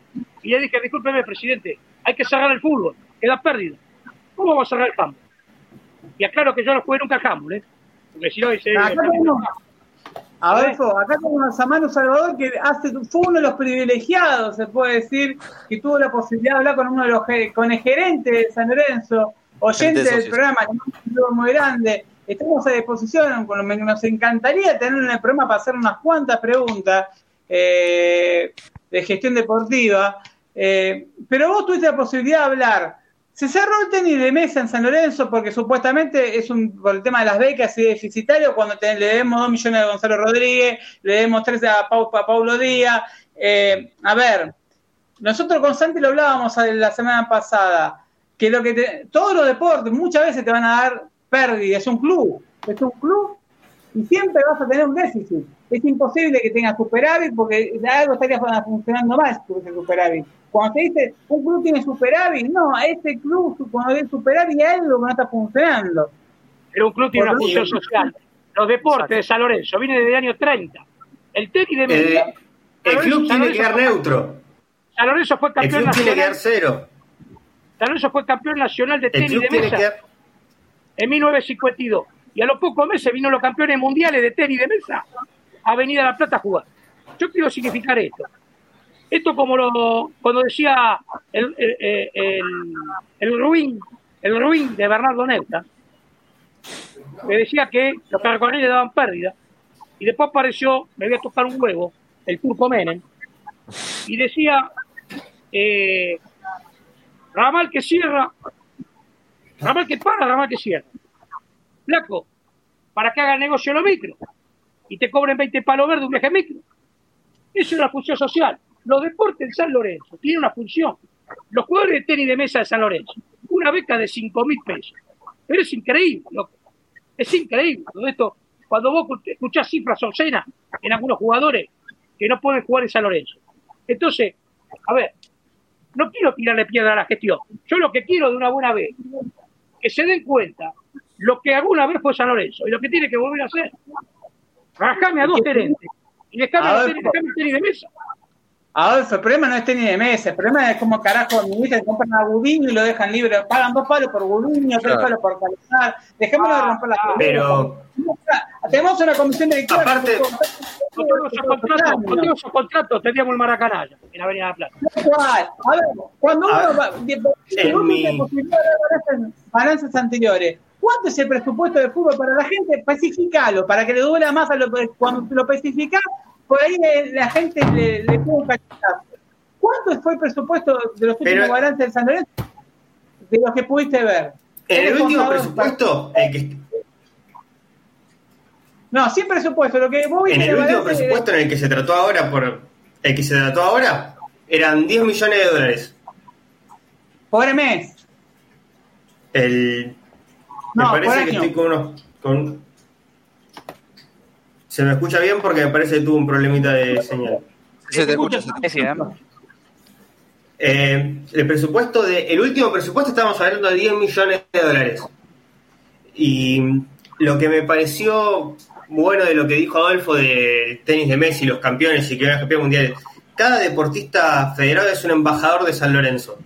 Cada deportista federado que invite a un amigo a que venga a participar de una actividad es un socio más, es un potencial hincha, y cada potencial hincha es un hijo, es un sobrino, es un nieto, es un hermano. si nosotros queremos que San Lorenzo tenga más socios, está perfecto. San Lorenzo tiene 40.000 personas que quieren a la cancha todos los domingos. Cuanto menos. Si nosotros, además de esos 40.000 personas, juntamos otras 30.000, otros 20.000 que quieren hacer actividades, que le den vida al club todos los días, estamos hablando de un San Lorenzo cada día más grande. Y el, y el déficit que te puede dar una actividad hoy por hoy es más plata dentro de cuotas sociales el día de mañana, pasado, de acá dos meses, seis meses, dos años, diez años. A ver, es muy alejado, Santi, pensar en un. A ver, para mí la ciudad. de- A ver, no funciona el tenis de mesa en, en- en el Bajo Flores. Y si lo trasladamos a Avenida La Plata, al Pando, lo trasladamos para. A ver, Pero obviamente que va a funcionar. Obviamente va a funcionar. Aparte es un deporte... Es un de- ¿De qué clase? Todos ¿De qué nosotros clase hemos jugado... Vamos, vamos, vamos a, sacarnos a, a hablar sin, sin tabú. Eh, el tenis de mesa es una de clase baja, más allá de lo puede practicar clase baja, pero el que se paga por tenis de mesa, por alquilar una cancha de tenis de mesa, de clase media, clase baja, clase alta, no, clase media, clase alta. Entonces, parte Pero aparte no solo eso. Todos hemos jugado al ping-pong alguna vez. Todos Eso, hemos estado... todos, tenemos alguna vez una mesa y hemos jugado con amigos, eh, paveando, sociabilizar. A ver, sociabilizar, esa es la palabra. Bueno, si uno va, eh, si uno va a Café San Bernardo, que, está en Villa Crespo, que tiene dos- muchos años, se reinventó, los dueños son jóvenes, con metegol y tenis de mesa, eh, más cervecería y lo, aprovechó de ese lado. ¿Por qué no hacer lo mismo en Avenida La Plata? Primero reformando el buffet, que da vergüenza, con todo el respeto del mundo, porque lo concesionan todo, no, no es nada en contra de la gente que lo concesiona, nada. Primero, principal, eh, una remodelación, a ver, es ocho años tuvieron para remodelar y cambiar los asientos, poner un televisor como la gente. Le dono yo un, un televisor, hijo de puta. La- la- honestamente, eh, uh, le, le falta hay un letrero de, de atención al socio que le falta la letra que está colgando, está atado con un alambre. Son unos hijos de puta. Entonces, cuando uno mira pues, la- eh, cómo dejan a San Lorenzo, porque ahora te muestran cómo pintan la popular, ¿por qué no mierda no me muestran los cimientos? Porque la popular de San Lorenzo está un 15% menos habilitada de lo normal. ¿Por qué? Porque Astro no lo habilita. Desde que hubo ese Pero- problema, ¿se acuerdan con en el 2016? Que, que que jugamos que, que nos jugamos el torneo con nos jugamos el torneo la última fecha yendo con Sí, con- con Banfield, con en la solo el codo habilitado y, y con los hinchas locales el lateral visitante Sí. Lejos, iba hace dos años, Sí, perdón, eh, eh, digo, hace dos años eh, nos pasó algo muy particular. Eh, nos llegaba un mensaje de que se temblaba la popular de San Lorenzo. Temblaba la popular de San Lorenzo. Y lo hicimos público. Y empezaron la gente de San Lorenzo empezó a escribir, tiembla la popular de San Lorenzo.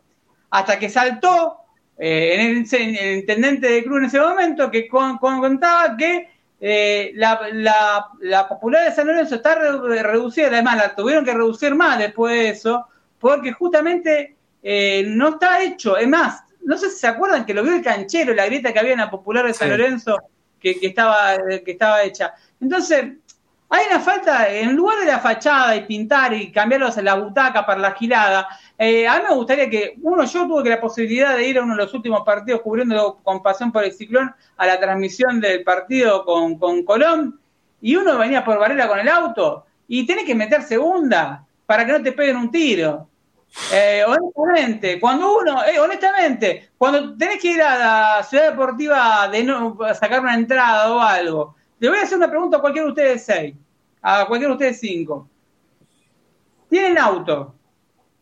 Venta de entradas San Lorenzo final de la Copa Libertadores, como siempre está de dirigencia, el se le ocurre venderla en no, eh, los tanto Platea Norte, Platea Sur, todo en el Bajo Flores.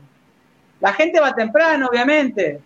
El, final de Copa Libertadores, la gente se va, quiere estar cuanto antes en la fila para estar ahí. Pasa a las 3 de la mañana con el auto y tenés que agarrar, agarrás justo en el medio de la villa y te para, para un paquero. ¿Qué haces con el auto? Pero con todo el respeto del mundo, no Facho, no, no soy Feynman que esté en contra del costo.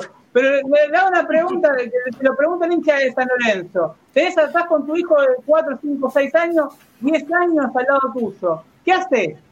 te apuntan, te- ves que te ponen un arma, en, que te quieren poner un arma en, en pleno bajo flores. ¿Qué carajo haces? ¿Lo pisás por arriba? Dejá que te. Bajá la te cabeza y acelerás. Bajá la cabeza y acelerás el auto. Y siempre jugamos al límite de que muere un hincha de lo- lo peor es lo que vamos, lo, lo peor es lo que, lo que vamos a gamba. Lo Claro, que, yo no tengo coche, digo tampoco. Lo que vamos a gamba.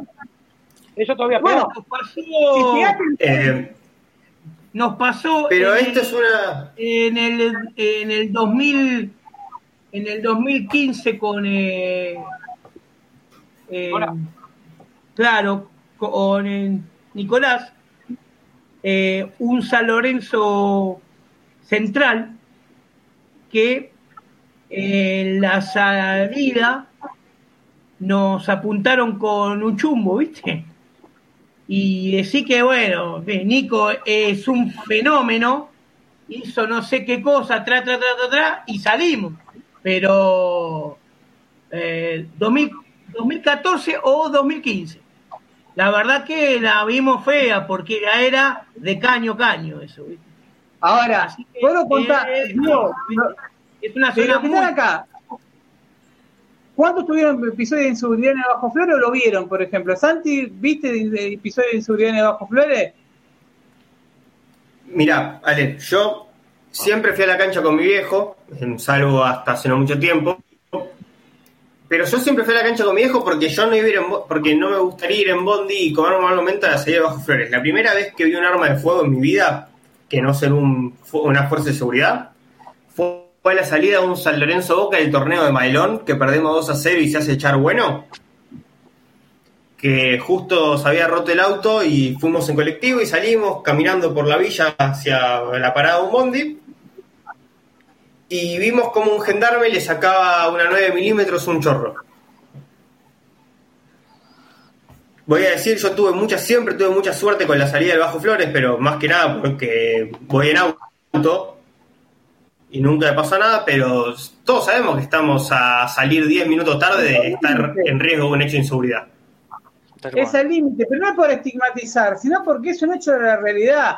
Eh, ah, también, como también se le pregunta a los vecinos de Buedo si le gusta tener a San Lorenzo, ¿por qué no le preguntaron a los de Bajo Flores si le gusta tener a San Lorenzo en su momento? Ah, pero La misma pregunta se la pueden haber ca- cambiado. Pero bueno, también me gustaría que empecemos a hablar también debate de, porque acá los dirigentes la primera dicen, todos hablan, todos hablan, pero ¿cómo se financia la cancha? ¿Qué, qué qué ideas proponen para finalizar? Se habló del naming, se pudo hablar del naming. Eh, se puede hablar, a ver, vos Adolfo hace un ratito dijiste el tema de la presentación de la maqueta, dijiste el tema de los canales de televisión. Y obviamente tenemos ahora la figura número uno de los medios de comunicación. Eh, San Lorenzo hoy, en plataforma de YouTube, redes sociales, eh, mismo, eh, tiene la familia, tiene la producción de Tinelli, por citar un caso, tiene una cantidad de seguidores bastante importante. Eh, es muy alocado. Por ejemplo, en Inglaterra, no voy a ir a Inglaterra, porque si no sería lo más fácil. Eh, viendo un modelo de club de Serbia, por ejemplo, lo que hacen, eh, los derechos de TV los tienen vendidos, obviamente, cada, como cada país lo tienen vendido, como lo tiene vendido la AFA, lo tienen vendido el- toda la liga del mundo. ¿Qué hacen los equipos? Esos equipos, y lo está por hacer Boca. Le venden los derechos de televisación a los equipos de afuera, a, los países de afuera, China, a mercados que eh, hoy por hoy son emergentes, China, India, eh, no es una casualidad, porque invierten en Serbia, que no es un país muy futbolero que digamos, en Bosnia, Herzegovina. Entonces, cuando uno ve eso y dice, si invierten esa guita en Bosnia, Herzegovina, no la van a poner en la Argentina para poner, tener los derechos de televisación de los partidos de San Lorenzo. Eh, habría que ver los argumentos legales, pero San Lorenzo tranquilamente los- la parte de, de televisación de los derechos de afuera lo puede vender, porque Boca hoy vendió lo está vendiendo los derechos de China de, de sus partidos. Por afuera San lo Lorenzo lo puede vender, San Lorenzo mientras vive el Papa, lo puede vender en todos lados, es el club del Papa. Vos lo vendés con el club como el club del Papa. Entonces hay un montón de cuestiones. Vos tenés, por ejemplo, eh, en la Argentina, no para hacer plata. Eso tiene tener un programa en la TV pública. para que el hincha de San Lorenzo que vive en Ushuaia o, o en Formosa no se sienta disminuido, escuchando todo, todo el día, River Boca, Boca River, River Boca, River Boca, Boca River. Si ustedes se pusieran a cronometrar cuántas veces nombran estas dos mierdas en, en, en una hora de un programa, te vuelve loco. Entonces, eso tiene que, no solamente la parte de inversión de dinero, sino pensar en que tenemos que hacer más hinchas. Yo tengo un proyecto hace muchos años. San Lorenzo, 50.000 hinchas más por año, no socios, hinchas. Un proyecto que hay que hacerlo.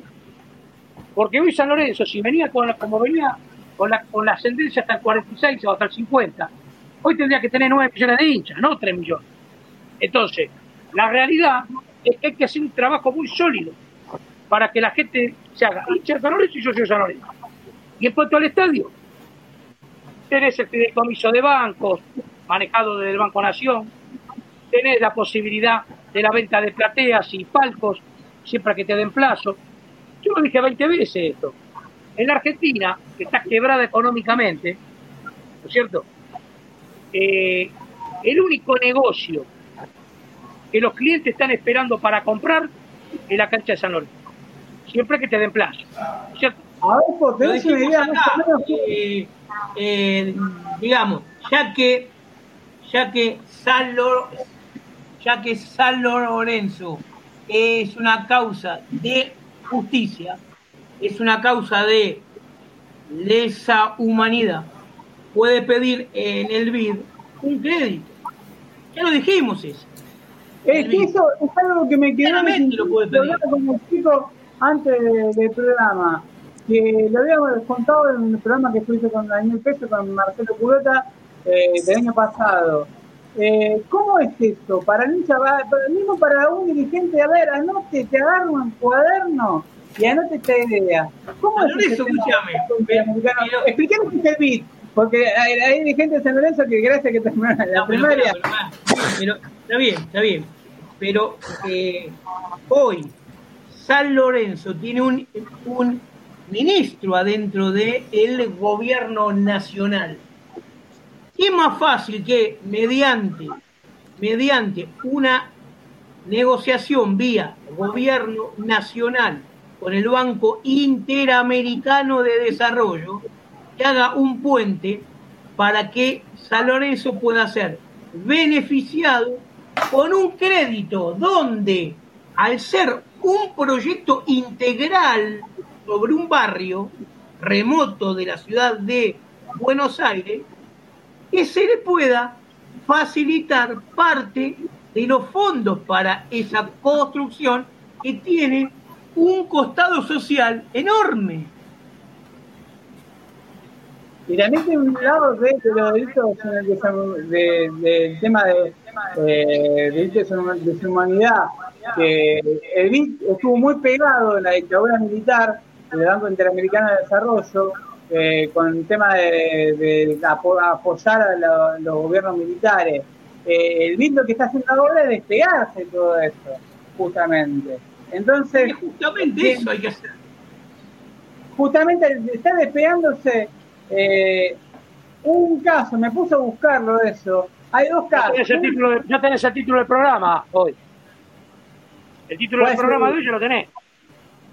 El Banco Interamericano de Desarrollo podría financiar No. este- Viste que alguna idea de vez en cuando tiramos. Para tantos campeones que tienen idea.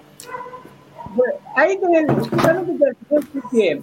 Si algún dirigente se está escuchando, pues esa cosa de la vida. eh, el Banco Interamericano de Desarrollo, por si no saben, eh, está presta justamente en, en caso de deshumanidad y se quiere dar un poco las culpas de haber apoyado a los gobiernos militares de cada de todo, apoyó a, en Chile a Pinochet, a Videla en Argentina.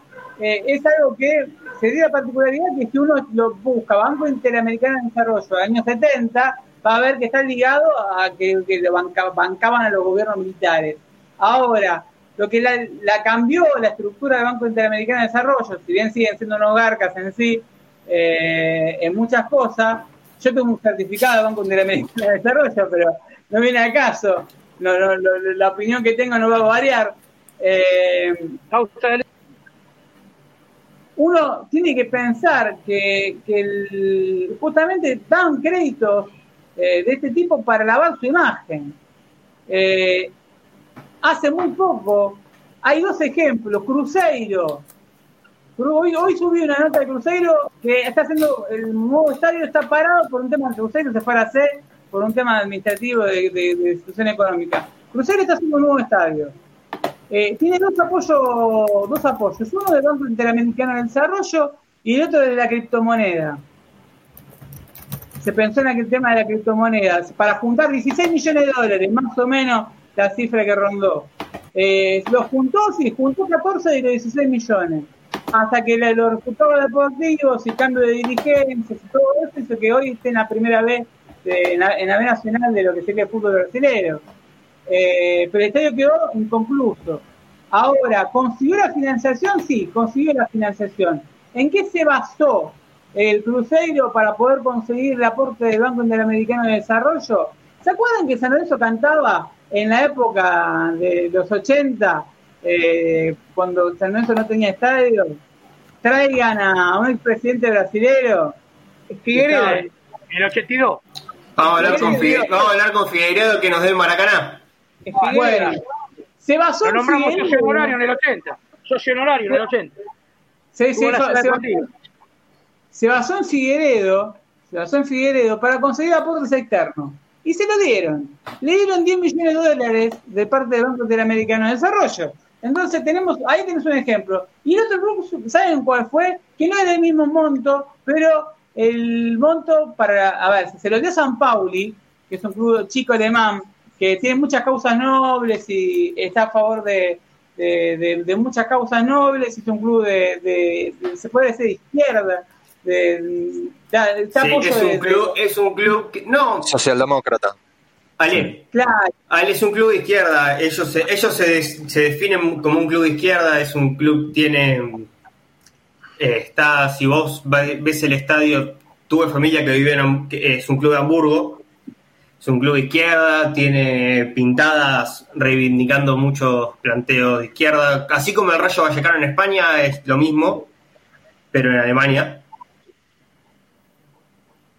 Pero Bueno. opciones hay un montón. A ver, opciones hay un montón.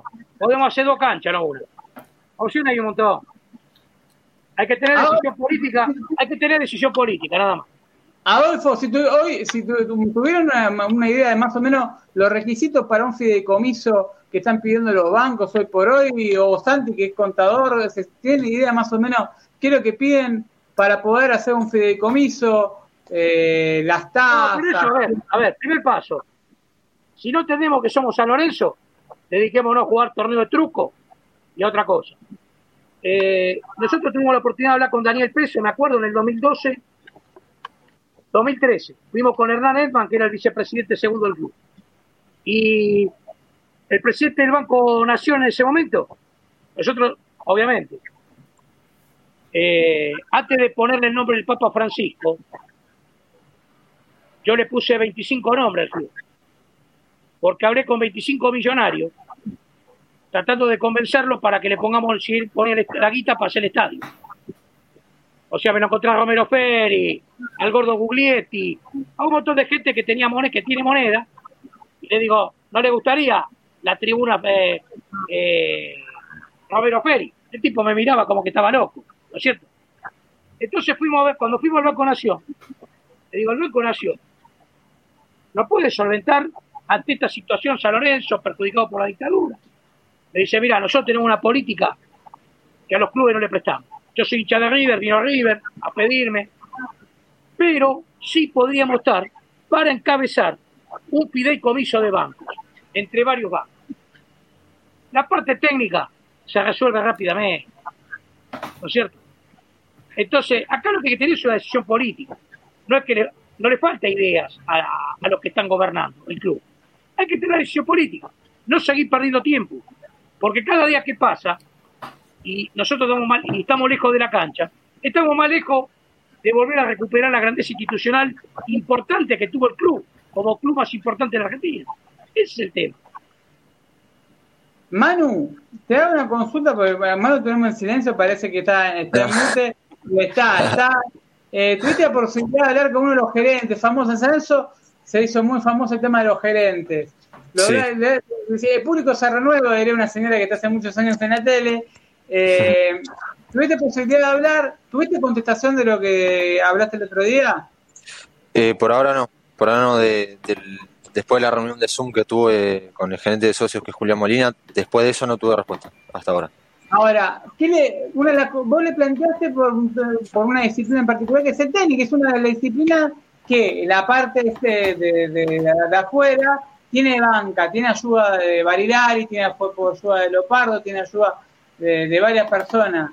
Eh, o sea, es uno de los pocos deportes que tiene ayuda económica ¿no? en San Lorenzo. O sea, que le quedan los demás deportes- deportes federados. Ahora, vos justamente quisiste presentar un plan de gestión deportiva donde Sí. se hacía hincapié en tratar de generar los propios recursos.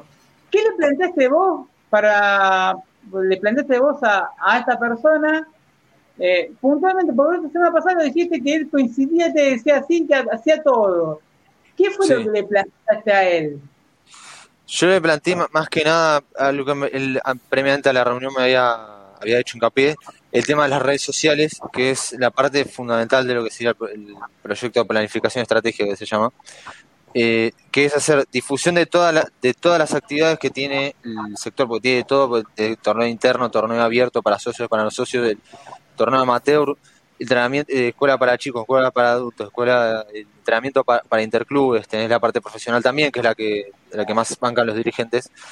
Eh, hacer una difusión de todo lo que, de todas las actividades que tenés, toda la oferta de actividades que tenés, que es, es muchísima, y además también de lo que tenés, el precio que es bajísimo, un precio, hoy en día una persona que es de San Lorenzo eh, por 230 pesos va ju- juega al tenis, en, en ningún club de, de Capital Federal vasco eh, pagás eso, siempre se paga de mil pesos para arriba y encima las canchas están en un estado, la verdad, eh, muchas veces lamentable.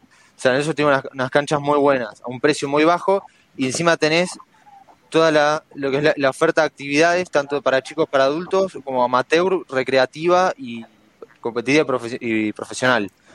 Eso por un lado. Después también había planteado la necesidad, en un primer eh, momento sería hacer más difusión para la escuelita de chicos, por además de, de traer nenes que van a estar durante mucho tiempo haciendo la actividad, si, si, si les gusta. Además te traen a los padres. Te traen a los padres que también se pueden hacer socios, armar más una, zona de lo que es la una sola un juego de plazas para adaptarlo bien, una zona bien para, para nenes chiquitos como tenía hace un par de años el tenis. Y después, en base a ese primer crecimiento de masa societaria, eh, plantear traer eh, sponsors, por los sponsors que hoy tiene el tenis San Lorenzo, bancan lo que son lo- los torneos profesionales, que son los Future, que son de hombres, lo- los Women's Tour, y tenés el Interclub de Primera, que es cuando vino a jugar eh, Pela, Schwarman, eh, bueno, Podoroska en el caso de las mujeres. Juego con la parte privada, hay que decirlo, porque no, no, no se Exactamente, debe sí, sí. Exactamente, exactamente.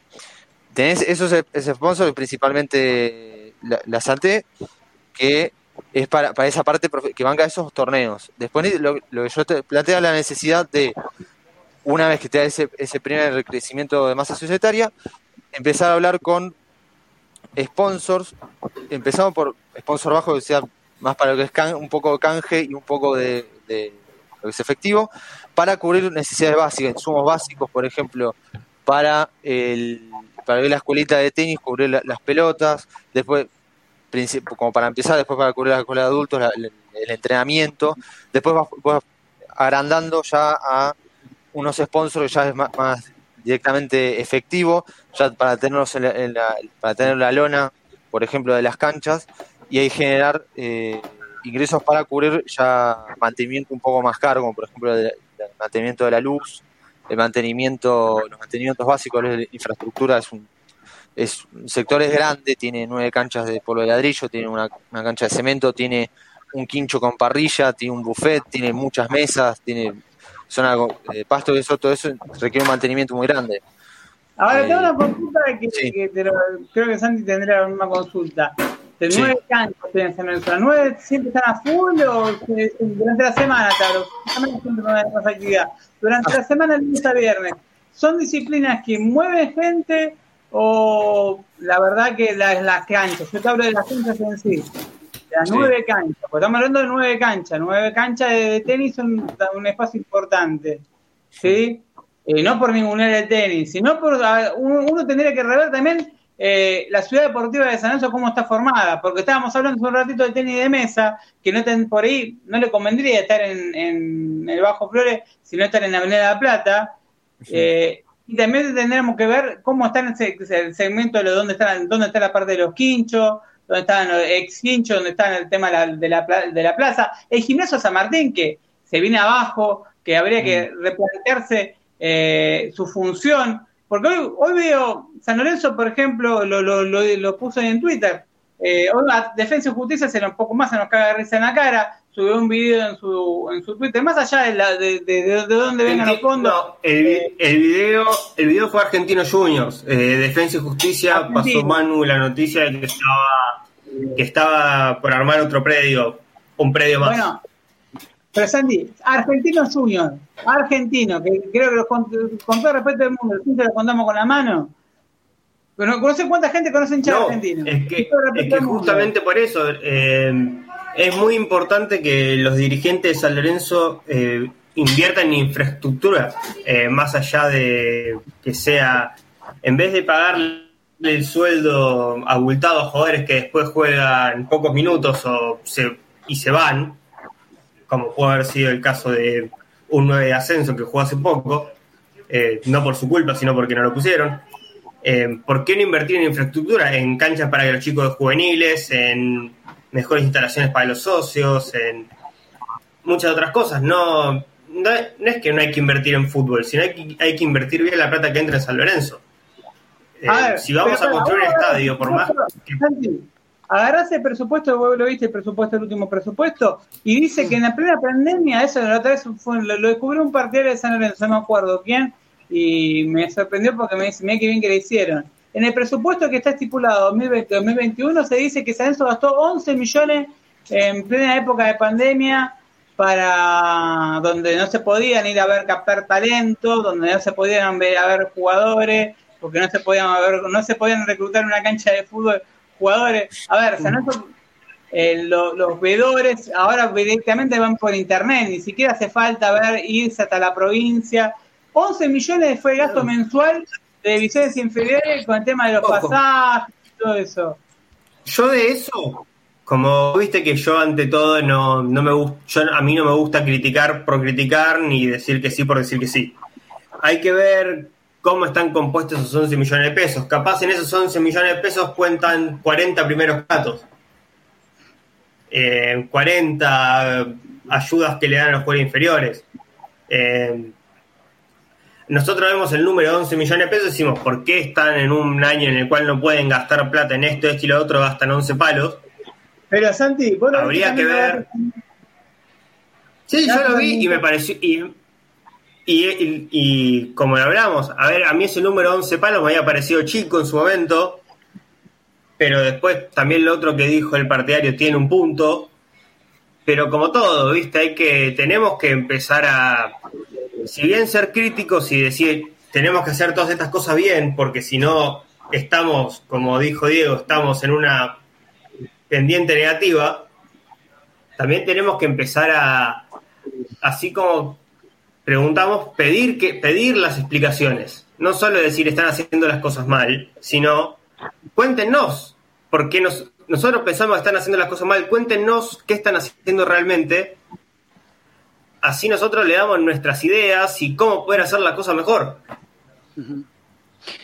Sí, Santi, ahí yo acoto algo que te- como que me diste pie, que yo también lo que siento, y es mi opinión, pero también quiero ver qué, qué, opine- qué opinan ustedes y Adolfo y Diego también, que me parecería importante.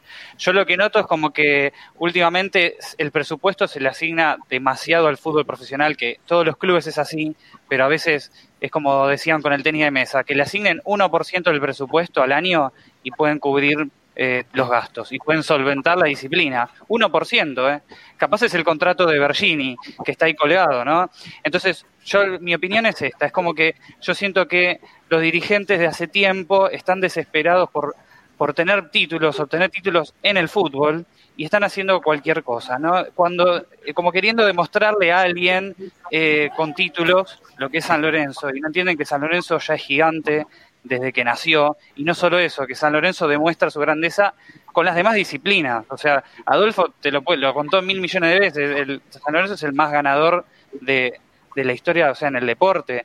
O sea, el fútbol, el básquet, eh, qué sé yo, hockey, volei, bueno, lo que se les ocurra. ¿Y, y, a, qué, a qué voy con esto? Tuve amigos, compañeros de trabajo de River que me decían, che, me encanta el básquet y veo a San Lorenzo, ¿por qué River no hace lo mismo? Y yo le dije, porque River no quiere destinar 1%, que River con lo que ingresa, con los ingresos que tiene, no quiere destinar 1% a tener un equipo en primera, no lo hacen. Entonces es decisión eso, no es plata, la plata está. Y yo, yo la verdad lo, lo, siento así, ¿no? Entonces es decisión política, es lo que dijo Adolfo. Todo es con decisión, la vuelta es con decisión y las disciplinas se mantienen con decisión. Cuando se habla de economía paralela, y económica. En el fútbol, eh, en el fútbol en sí, lo que falta desde hace un tiempo es sentido común. Vos, claro. vos, vos, para intentar ser campeón, no se arma un equipo campeón en seis meses. Claro. Es muy raro. Vos necesitas una continuidad e ir, e ir armando un plantel que vaya disputando campeonatos y eh, estando ahí cerquita, reforzándolo con uno o dos jugadores importantes, reforzándolo, uh -huh. y vas a lograr los campeonatos. Ahora, si cada seis meses es la desesperación de claro. cambian técnicos, llegan 5 o 6, se van 15 jugadores, es muy difícil. Esto, esto no es una...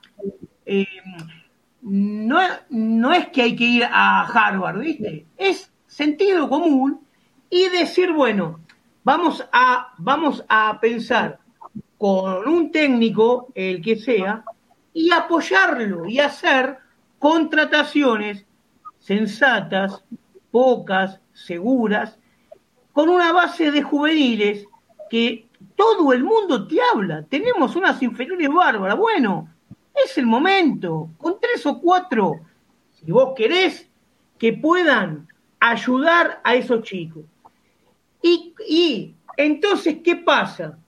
Si vos cuidás bien los fondos del fútbol, cuidás bien los fondos del fútbol, te alcanza perfectamente para cubrir las necesarias, imprescindibles y fundamentales actividades que rodean al fútbol y que le dan vida a esta sigla, Club Atlético San Lorenzo de Almagro. Porque si no, no somos club atlético, somos club de fútbol. Claro. Entonces, cuidando los fondos del fútbol, vos qué es lo que haces? Reafirmás tu sigla, Club Atlético, atendiendo y que no nos pase como en el tenis de mesa, que por 5 mil, 10 mil o 15 mil pesos, una actividad histórica del club se pierde. No eh, déjame aprovechar, Diego, el medio. Eh, no tiene que desaparecer el tenis de mesa porque si no van a empezar a aparecer los cheques de Virginia, un montón de un montón de numeritos y no le van a gustar a los dirigentes. Porque me detiene la plata por Pero, el piso de cierta hay, hay, que decir las cosas como son. Eh, Diego. Sí, Sandy. Sí, que podríamos decir que si nosotros ordenamos, que si nosotros ordenamos la plata del fútbol, eh, al ser la actividad que más plata lleva de San Lorenzo, terminamos ordenando el resto del club? Sí, sí. A ver, eh, el fútbol es lo que más déficit te da. Esto, esto lo vengo eh, eh, escuchando de Miele, Sabino, Carlos Abdo, que es su tesorero, que no me acuerdo ahora el nombre, que es su tesorero, planteó lo mismo, Sarinelli. cerrar los deportes federados. Sarinelli, Sarinelli. también planteó lo mismo Sarinelli, cerrar los deportes federados. Y cuando le dijimos, ¿y por qué no cerramos el fútbol? Miró el tipo, pero ¿cómo el fútbol? ¿Qué es lo que más déficit da? El tipo no sabía qué contestarnos. Entonces, si vos acomodás el fútbol y que se entienda bien, porque viste, en San Lorenzo tenés, tenés unos cuantos que a la mínima te, te, te pegan, viste. Si San Lorenzo logra tener sentido común, un técnico serio, un técnico serio, un trabajo con las divisiones inferiores serio, reforzar con dos o tres o cuatro si vos querés, jugadores que te marquen diferencia y vas armando un equipo campeón en un año, en dos años, el resto del club se acomoda ahora por tres o cuatro fechas, que te vaya mal, no te bancás los insultos. ¿Para qué sos dirigente? ¿Para qué asumís?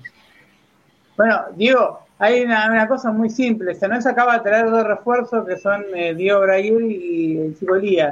Ahora, vos tenés en el puesto de marcador central, tenés Gatoni, que es un jugador que la, gente presionó para que le renueven y quedar libre.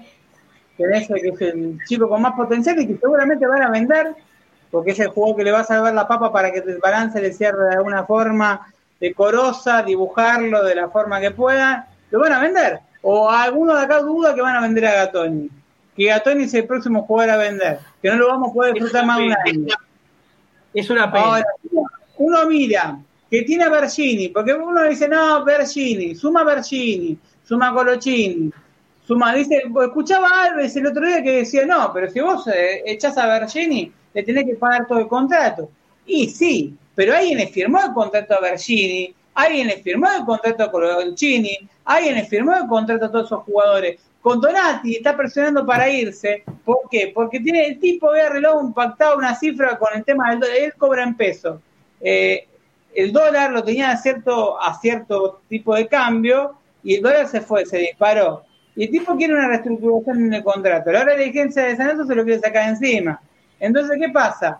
Tenés Donati, Porocini, Bergini, Cachiraria. ¿Por qué me dicen, no, Donati Cachiraria lo van a tratar de ubicar en un club? ¿Qué club va a pagar lo que le paga Donati y Cachiraria? Cuando preguntaron a unos clubes, Newell por caso, por Bergini, se vio espantado. Bergini firmó por 3.600.000 dólares, 1.200.000 por año. Tengamos en, cuenta, tengamos en cuenta que 1.200.000 por ahora se dice, escuché a, a y a varios periodistas partidarios en eso, no, se redujo al 25%. Me cago. Firmaron un contrato a un jugador que venía en legal de su carrera por 3.600.000 dólares. No me rompan las pelotas. Con 3 palos 600 levantamos una popular de Avenida La Plata. Con 3 palos 600 deberían, deberían haber ido a parar al millón de dólares que le debían a Carrefour, que todavía se le pagan en nueve cuotas, como si fue.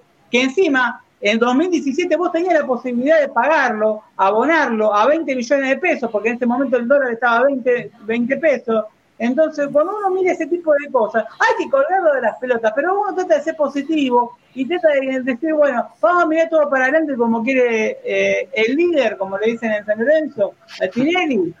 Ahora, queremos ser positivos, bueno, vamos todos atrás de Tinelli. Ahora, ¿qué idea tenés, Tinelli? Tenés idea de seguir juntando, ¿quién carajo te va a comprar a Cachiraria? No me vengan con el verso que, se llegó a decir que los romeros iban a ubicar a, a Cachiraria y a Bergini. Eso es un disparate las pelotudeces que dicen. A ver, con sentido común, Peñarol preguntó por Cachiraria. Cuando lo vieron el contrato, casi gana lo mismo que Lema en Arabia Saudita. Lema está jugando en los países árabes para hacer una diferencia económica.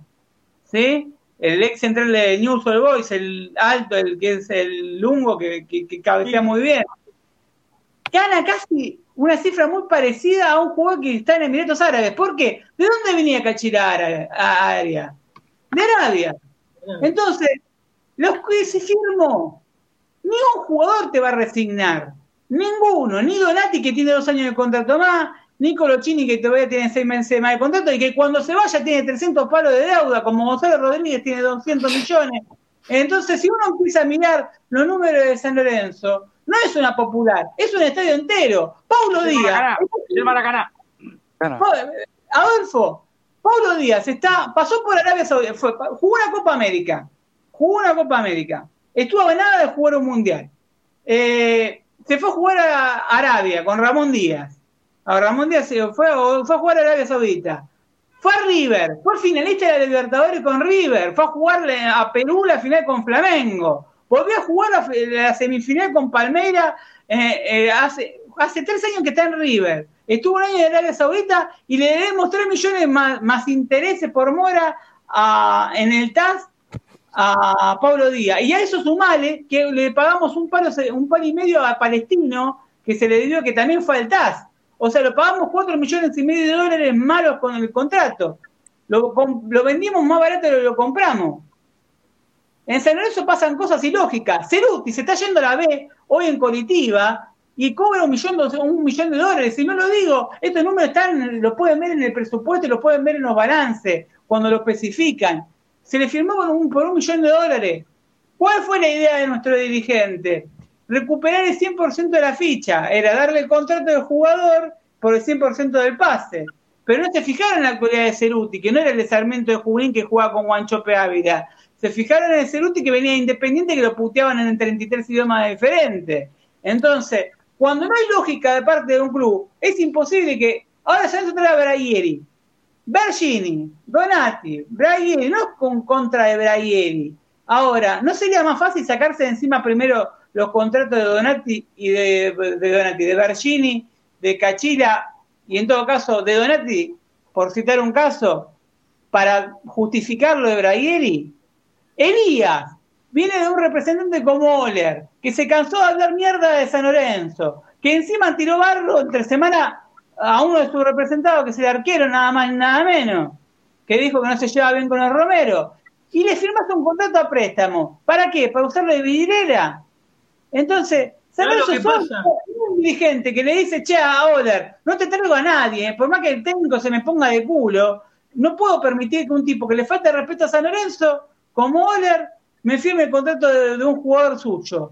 Porque es una cargada. Porque no, no, ni siquiera el presidente, ni el vice, no hay nadie en San Lorenzo, ni dirigente, ni un vicepresidente, ni un tesorero, ni un vocal, nadie que tenga los huevos de decirle a Tinelli o a quien carajo sea que firma los contratos, che, no podés, no puedes tener, un tipo te habló lunes o martes, te habló en radio, Mundo Soberana, que ya de por sí le da lugar a ese sorete, eh, eh, perdón la palabra, pero me saca la gente que hace mierda a San Lorenzo como este tipo, que este tipo que habría que investigar la negociación de, de, Martín Rolle, que San Lorenzo lo compró por 500 mil dólares y a los seis meses fue a, a, la préstamo por 50 mil por dos años, quedándole así un año de contrato, una negociación un poco extraña.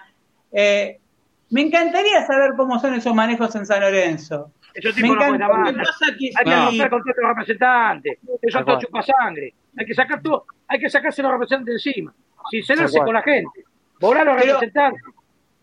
Estamos hablando de que eh, sin paz, sin paz, venga quien venga, técnicos, jugadores, no tenés destino. Vos necesitas un vestuario y un club donde reine la paz.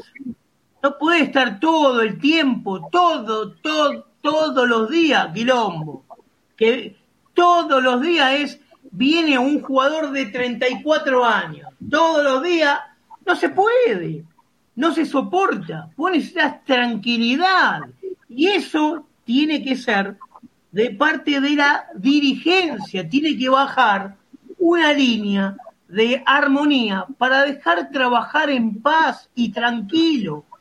Porque si vamos a depender que la pelotita entre solamente y estamos jugando a la ruleta rusa, otra vez.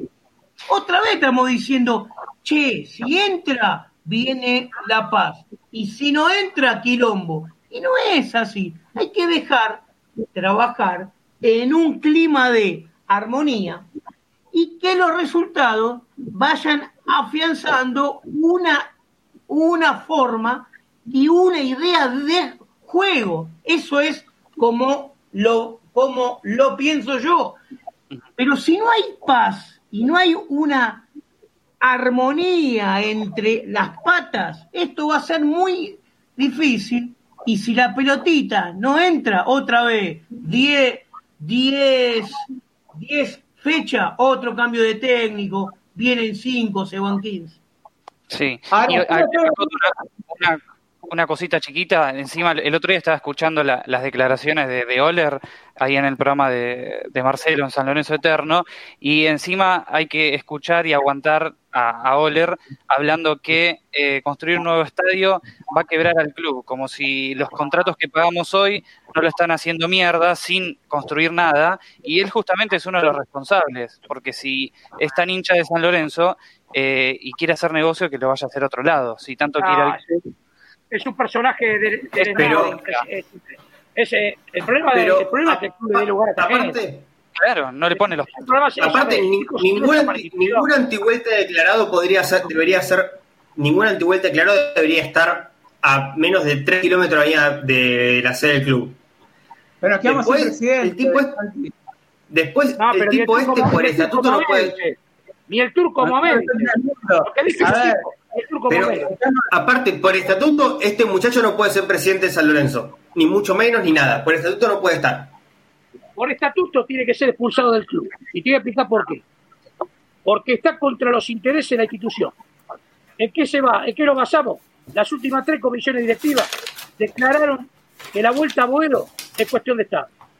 El tipo está atentando contra la vuelta a Boedo, tiene que ser expulsado del club. Esta es la realidad. Está Pero aparte no solo eso. de. Aparte, no solo eso, cada vez que abre la boca de- de- da de demostrar que él quiere estar en San Lorenzo, no porque supuestamente sea hincha, porque yo no creo que alguien que hable así del regreso total a la Avenida de la Plata no es muy hincha de San Lorenzo, que digamos. Eh, el tipo ya está más que claro que sus inter- su interés primordial es sus representados y el negocio haga con sus representados, no San Lorenzo. Pero hay que A dejar ver, de traer, hay Y que dice dejar ser hincha. Hay que dejar de tener águilas en el club. Estos son águilas, son buitres. Estos son buitres. No tiene que Ah, estar San no. Gente. Pero, Adolfo, si vos tenés dos días después que te declaró eso, tenés al volante central de él, por más que sea Pogba, eh, con todo el respeto del mundo, o, no- o no sé, a un volante central que le guste, eh, primero es el respeto por San Lorenzo. Bueno, antes de hablar- Por supuesto, a Monetti, a Monetti llévatelo a tu casa. Monetti después lo que hizo la bombonera. No puede jugar más San Lorenzo. Después lo que hizo la bombonera, después el 0-3. No puede jugar más San Lorenzo. No, y después lo que el representante hablando públicamente lo que piensa de los Romero, la verdad no colabora en nada la comunidad del club. Eh, me gustaría saber de lo parte de los cinco una lectura de cómo ven a San Lorenzo a nivel global y como para ir cerrando la última parte del programa, eh, una lectura global. Cuando hablo de globales, medios partidarios nacionales, eh, economía del club, la vuelta a Boedo, sobre todas las cosas. Por alguna vez vos dijiste, Adolfo, recién, hay un tema que une a toda la gente de San Lorenzo, la vuelta a Boedo. Sin embargo, la que menos pelota se le da. Ahora se le está dando pelota porque sobre a fin de año vencía el plazo, después de dos años vegetando, porque estuvo vegetando eh, la ley de rezonificación, que tuvo que hacerse una marcha para que, la, la- la verdad, que tuvo que hacerse una marcha para que activen. Eh, hace un rato Pablo dijo una gran verdad, o Santi dijo una gran verdad. Eh, vos, Adolfo, también lo dijiste, que se tendría que presentar el tema primero de Santi, creo que fue que dijo que se tendría que presentar primero la maqueta para que, a ver, cuando vayamos a defender a San Lorenzo en la audiencia pública, el vecino te dice, pero pará, yo todo lo que vos me estás hablando no lo veo en ningún lado porque no me mostraste nada. Todo es un papelerío. Entonces, hace semanas que vengo escuchando, voy a San Lorenzo va a presentar la maqueta en Avenida La Plata con un evento descomunal. Estamos, a ver, faltan cuánto, menos de siete días para que San Lorenzo la gente tenga que exponer. Bueno, pero Men- ¿sabe cuál es el problema? ¿Sabe cuál es el problema? Estamos viviendo una era de anuncios. No en San Lorenzo, en el mundo. Te dice que la vacuna van a estar. eh, en agosto te decía que iban a ser miles de millones, que la estamos haciendo aún a riesgo de que. Y ahora faltan vacunas, porque hay negocio. Entonces, estamos en la era de los anuncios. vos ves los periodistas que han denigrado la profesión, totalmente en todos los medios, sacando raras sensaciones. Entonces, eh, estamos en el anuncio. Yo soy un sostenedor, lo hemos dicho, después de ocho años de la ley ya tenía que estar la cancha hecha. Ahora, para dejar de tirar piedra, queremos ayudar, siempre quisimos ayudar, con ideas. Esto Ah, está ¿te avanzando rápidamente. Alguna de las ideas que le tiraste, Timón siempre, por lo general, si hablas con él, siempre dice muy buena muy idea, te dice porque es envolvente, te envuelve, te envuelve Sí, con sí. un de regalo, tiene una, una Sí. facilidad. Eh, de las propuestas que le tiraste, ¿o ¿hubo alguna que, que, que la escuchó, que la puso en práctica? Eh, ¿O es como que escucha, pero no. No, no, no, no, no inmediatamente, pero bueno, después, a ver, despacito, uno hace lo mejor que puede, desde el lugar que estamos nosotros. Eh, pero yo creo que, que hay que hacer muchas cosas, ¿no es cierto? Que yo, el secretario ha escuchado mucho lo que le hemos dicho. Por ejemplo, no sé, llevar a Mario Ricci a la, a la, el día de la votación, que ha hecho el último gol. Eh, Diego habla también con él, te va a mandar. Bueno, eh, está escuchando. Eh, lo que pasa que lógicamente eh, nosotros somos críticos porque han pasado ocho años. Nosotros creíamos que en el 2015 tenía que estar la cancha construida, como venía todo, ¿no es cierto? Ahora, lo decimos siempre, tiempo para atrás no la recuperá. Bueno, ahora hay que acelerar. Yo quiero ver antes de diciembre la venta, ya está en la venta de platea. Nosotros tenemos que poner, el club, el club- el club tiene que poner en venta las plateas del nuevo estadio antes de fin de año. Los La prescripción, mínimamente, el día que, que se la, salga la maqueta, estaría bueno que se haga una prescripción. A ver, no es muy difícil abrir una prescripción, no estamos pidiendo que la gente ya ponga la plata. Una prescripción de gente que quiera colaborar con, el te- con la construcción del No, pero estadio. ya, tenés que Incluso- estar- ya te- ya tendrías que estar negociando con el banco que se va a hacer cargo de financiarte a vos, a mí, los que vamos a comprar la platea a 10 años. Claro. Ya tiene que estar el banco, ya tiene, o sea, vos tenés que salir, no después, vamos a pensar con qué banco vamos a hablar, y todo vamos a pensar, y todo vamos a pensar, y cada cosa que pensás ha tardado tres años.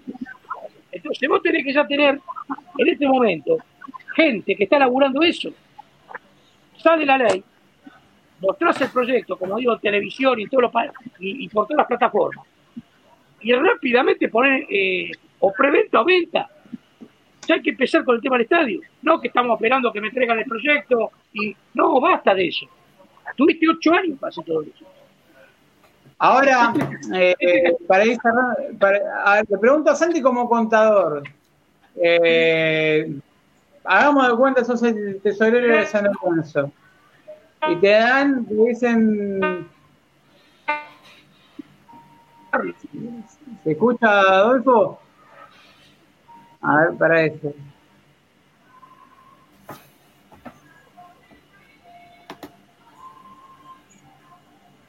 El problema de, de conexión, ahora a ver si, si internet nos puede fallar a puede, puede pasar.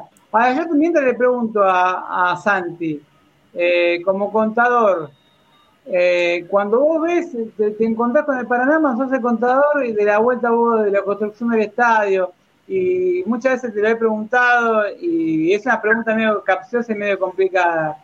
Eh, ahí recuperamos la, la línea con, con Adolfo. Eh, estaba preguntando a Santi que es contador, hagamos de cuenta que, que mira el número de San Lorenzo en serio, eh, como un contador decente, derecho, eh, que quiere hacer las cosas bien. Eh, eso es la economía paralela, ingeniería económica, llamalo como vos quieras.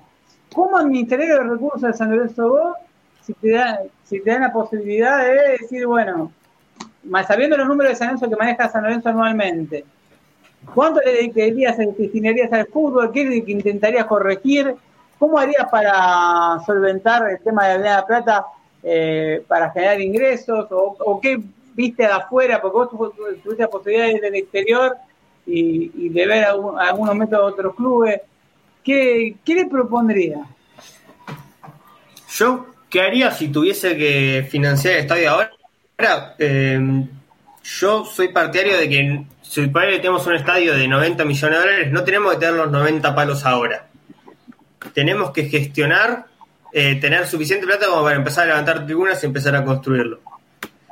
Entonces, primero eh, eh, lanzaría un plan de abonos, eh, como estuvimos hablando hoy en el, con los chicos del método, una, parte, una parte a un año, una parte a tres, una parte a cinco, todo con diversos montos para que, dependiendo del bolsillo del hincha, pueda cada uno aportar.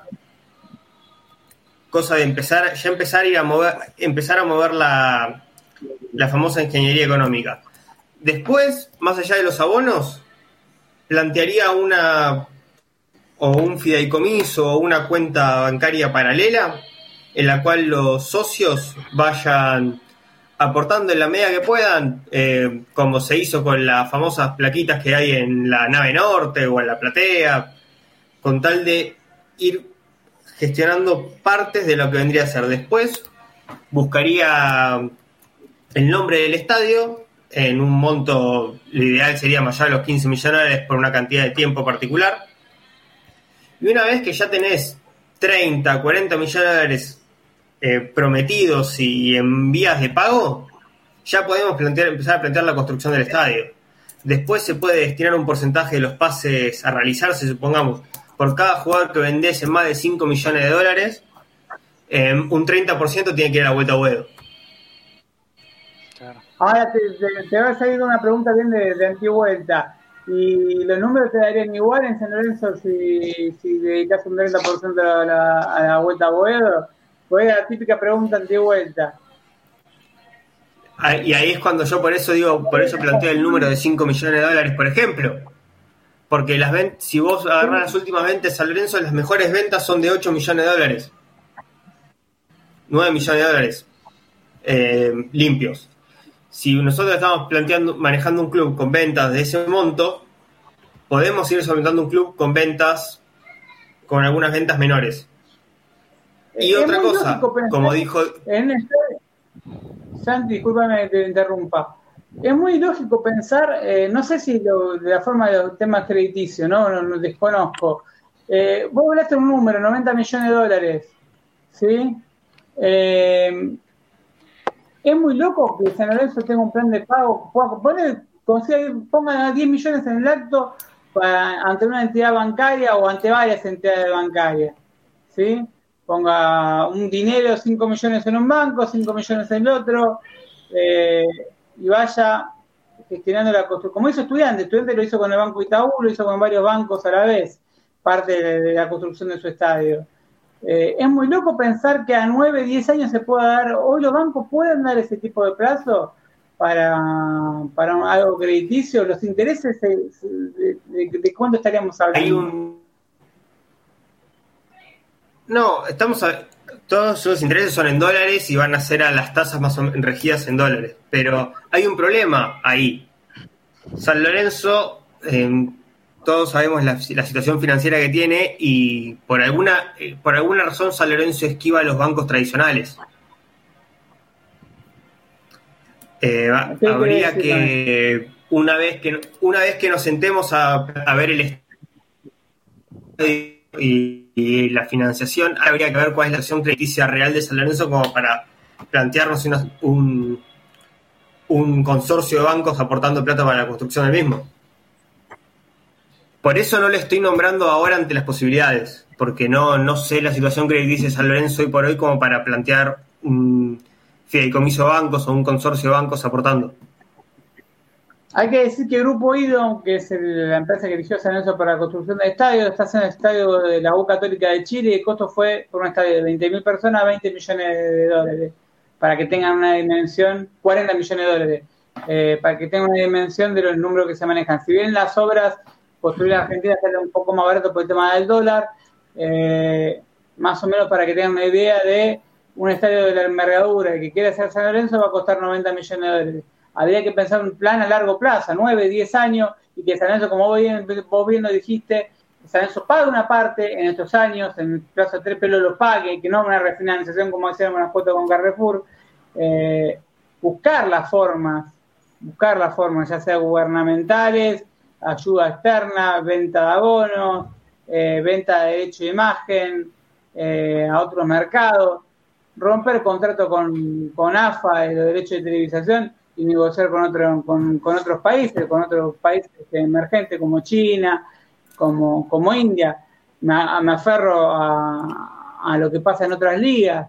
Eh, y también aumentar lo que es el ingreso de, de lo que era masa societaria de San Lorenzo, que hoy bajó muchísimo. Hoy tenemos 40.000 socios de San Lorenzo al día eh, y no sabemos tampoco, eh, porque estamos en plena pandemia, la pandemia no sabemos este año si va a continuar, si vamos a poder ir a la cancha o no, y sigue todo como está. Difícilmente veamos un partido de San Lorenzo este año en la cancha, y eso también no ayuda, no colabora.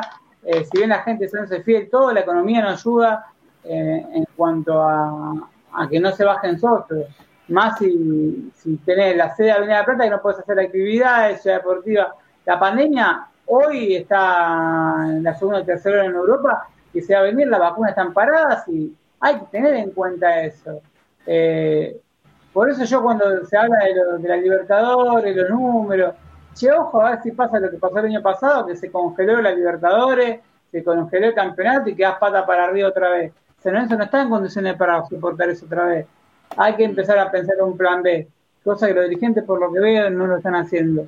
Eh, quiero ir cerrando el programa del día de hoy porque sé que Manu tiene, tiene compromiso. Yo quería que Manu se, le, lo explique esto porque el gerente, como lo escucha, eh, quería que escuche. Si tuviesen que decirle a Adolfo y Diego algo a los gerentes de San Lorenzo que escuchen el programa, ya que, que tienen la posibilidad, eh, ¿qué le dirían? Yo primero le daría un curso acelerado de historia, ¿viste? Para poder eh, volver a la historia del club. Porque, a ver, yo sigo sosteniendo lo mismo. Y lo que le, los que le planteo a los futuros dirigentes del club, los, los que se quieran presentar y todo eso, que hay que, eh, no hay que imitar a nadie, ni a Barcelona, a Real Madrid, ni a Lanús, ni a nadie. Hay que ir al fondo de la historia del club para hacer las cosas ayornadas a los tiempos. Ahora, si vos llegaste alguna vez a la cima institucional como fue en los 40, como fue en el 30. Eh, ¿Por qué no volver a eso? Porque ese camino lo abandonaron los dirigentes, de, como decía antes, el bajo florismo que nació en el 60 o 58, abandonó la, la, historia fundacional del club. Nadie está pidiendo que vayas en tranvía, ni que eh, vayas a la cancha de la bañadera como iba la vaga Aragón. Lo que estamos hablando es que hay que ir al fondo de la historia del club para darse cuenta hacia dónde tiene que dirigirse San Lorenzo. No puede ser que siempre estamos mirando otros ejemplos y no sirven para nada esos ejemplos. Pues San Lorenzo tiene una idiosincrasia propia, distinta. Entonces, hay que ir al fondo de la historia. Yo le diría a los gerentes, eh, si un gerente eh, supiera la importancia de los deportes federados, se rompería el culo primero para decir, no, no lo podemos cerrar esto.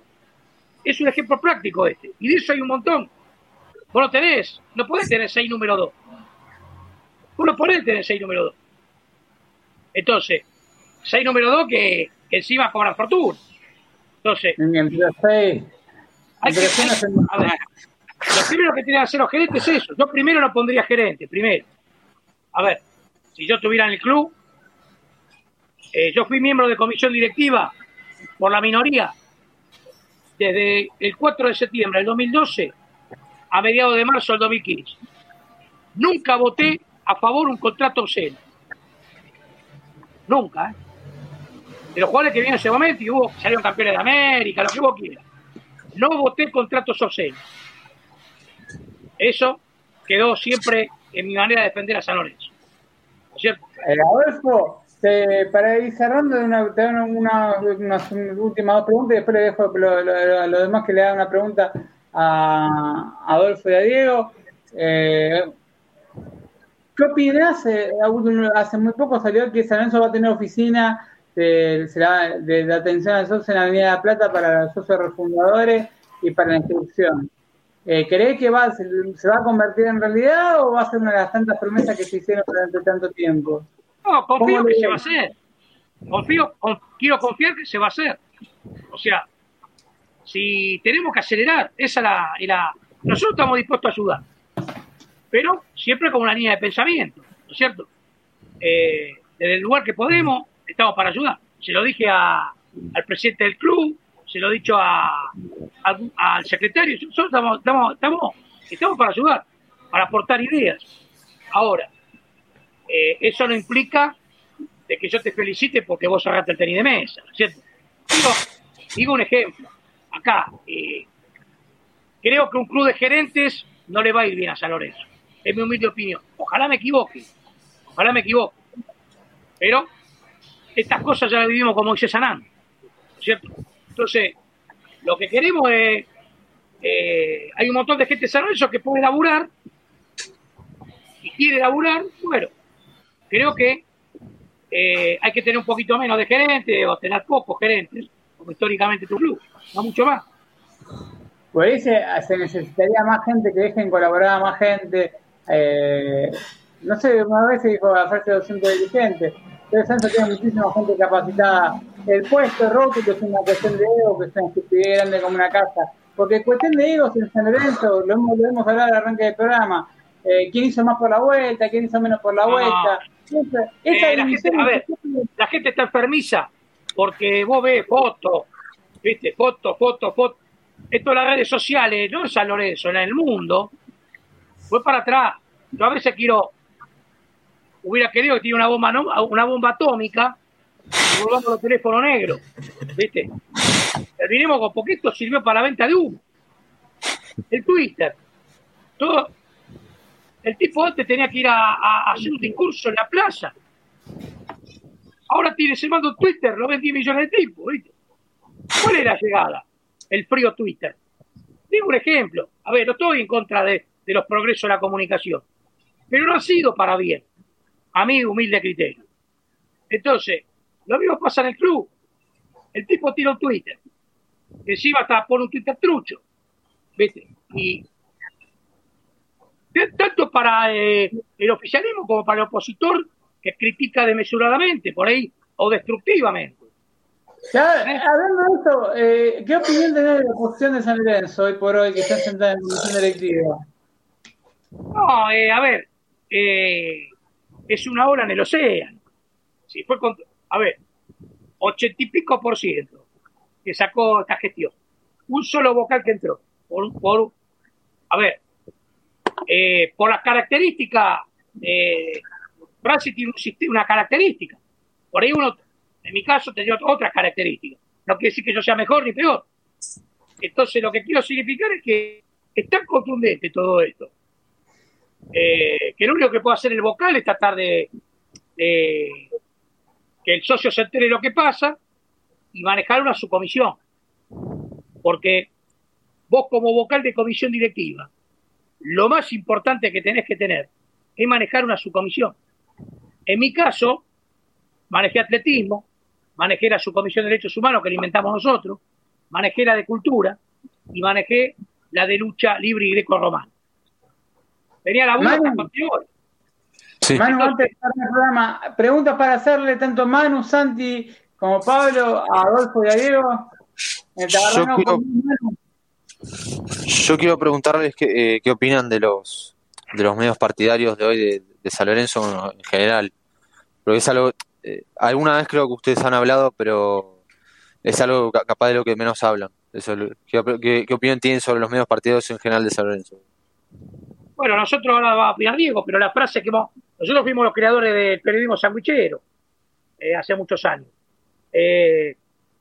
desgraciadamente, eh, termina siendo, no digo todos, pero hay una amplia mayoría que, siempre es oficialista, ¿no? No, o sea, digo mal la palabra, ista. Fue ananista, fue avivista, fue mielista, fue sabinista, fue abdista, tinerista, lamenista. Es una, es una, una forma de la que muchos entienden que hay que sostenerse, ¿no es cierto? Eh, la dignidad tiene un precio, ¿no es cierto? Es lo que nos pasa a nosotros sostener como podemos hace 18 años el programa nuestro, ¿no? Pero siempre libre, para poder decir lo que se nos cante, se nos cante con libertad, no, no, no, no somos dueños de la verdad. Pero la dignidad y la libertad no se pagan precios que, bueno, eh, lo hemos elegido nosotros. Porque... Santi. ¿Qué preguntarías a Adolfo y a Eh, Diego? Pregunta después de ya estas dos horas de, de charla, no, no tengo, solo me queda agradecerles por todo lo que hicieron desde el 98 por el sueño de esto en La Plata. Eh, yo soy chico, eh, no lo vi el viejo gasómetro, mi viejo lo vio en los últimos tiempos. De, y nada, es una cuestión de agradecerles por todo lo que, que han hecho por porque nosotros y las próximas generaciones de cuervos podamos sentir lo que es San en Boedo y poder estar en nuestro lugar. No, ya no, después de todo lo que hablamos, no sé, no me quedan otras preguntas. Pablo, Sí, No, de mi lado solamente, bueno, agradecer también y para preguntarles una opinión o, o qué les parece desde, desde el año 98 que arrancaron con esto hasta hoy, eh, cómo, cómo la opinión pública desde la Vuelta a Boedo cambió, o sea, para hinchas de todos los clubes, para el periodismo, para la sociedad, de, mm, de cómo fue evolucionando, ¿no? Más allá de que se alargó, se alargó muchos años, ¿no? Pero más de lo que hubiéramos querido, pero no importa. Eh, y obviamente esto no terminó. Recién estamos terminando la parte legal, si Dios quiere, y falta nada más ni nada menos que el estadio, pero estamos bastante mejor que, que antes. ¿Qué, qué No, obviamente. ¿Cómo, ¿Cómo ven esto? O sea, si miran para atrás, más allá que no terminó todavía, hasta que no, no saquemos a mitad de cancha, no termina, pero ¿cómo lo ven? Hoy que la gente, en la, hoy en las charlas con vecinos, la gente, todos estuvieron de acuerdo en que tienen razón, eh, la reparación histórica es justa, San Lorenzo tiene que volver, más allá de que uno le guste o no el estadio, todos estuvieron de acuerdo en decir, es justa la causa, San Lorenzo merece tener las instalaciones como las tenía antes, ¿no? Y eso me pareció muy importante, ¿no? No, por supuesto, a ver, eh, del 98 para acá estamos hablando de 22 años menos y 30 kilos menos. Eh, ahora, eh, lo más importante, me parece a mí, eh, es lógico que lo que se ha logrado es maravilloso, Sí. te lo hacen saber hincha de otros cuadros. Algunos hasta te, te cargan, en, en mi laburo me decían Sandino, ¿no es cierto? Después de haber triunfado contra, contra el imperio, vamos a decir, en el sentido de, que se fue una multinacional y, y las cosas que nos decían, ¿no? Eh, ojo, 98, 2000, 2003, eh, nos recomendaban psicólogos, psiquiatras. Ahí en el Café San Lorenzo dábamos charlas y bueno, eh, también, no, a ver, lo que se ha logrado es, es maravilloso. Eh, lo que me duele por ahí no, no, no poder disfrutar esos momentos porque se alargó todo, ¿no es cierto? Es lo que más me dolió. No, no, no haberlo disfrutado porque siempre vimos que el resto de los pasos, cuando no dependieron de nosotros, fueron muy largos. Pero obviamente tenemos los terrenos, ¿no? Es una cosa, por supuesto que no paramos hasta ver la cancha. y el día que vea la cancha, Adolfo, ¿qué pensás que, que en, en quién vas a pensar, tanto vos como Diego, que ahora estaba con problemas de sonido, si no me equivoco, eh, Sí. ¿en quién, qué se te va a venir a la cabeza? Si, si- No, primero, si de, de hacer mi viejo. primero mi viejo. Me pasó cuando volví a pisar Avenida La Plata después de no haberlo pisado años. Eh, primero mi viejo, porque la lucha fue en la memoria de él. Y segundo, los fundadores del club. Yo soy, tengo esa mirada mística eh, y siempre sostuve que los fundadores del club nos acompañaron. Siempre. Y cuando digo los fundadores, vuelvo a decir lo mismo. ¿eh? Los Forzosos, el Padre Massa, Videgain, eh, los grandes dirigentes los primeros 30, 40 años de vida de San Lorenzo. Eso estoy seguro que los acompañaron. Jacobo Urso, hoy la fecha aniversario de Osvaldo Soriano. Yo pertenezco al grupo de amigos de Soriano. Eh, también estoy seguro que nos dio una mano.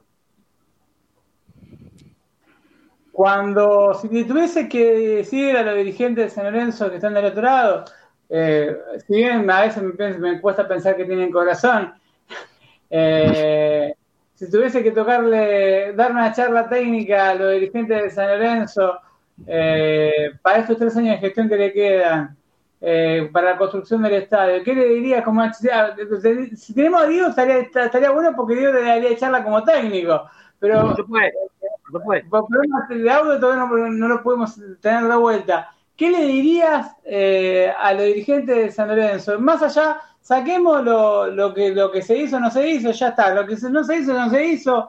Lo, lo bien lo dijo Santi. Eh, No, no, bien lo que dijo a- a ver, avanzar, avanzar permanentemente para la construcción del estadio. Primer paso. Segundo, eh, viajar a la historia del club para recuperar la propia historia. O sea, eh, los que no están escuchando por el piensete está loco, pero es tan grande la historia de San Lorenzo en los primeros 40 años de vida. Es tan grande, institucionalmente, deportivamente, que hay que volver a eso, ayornado a los tiempos.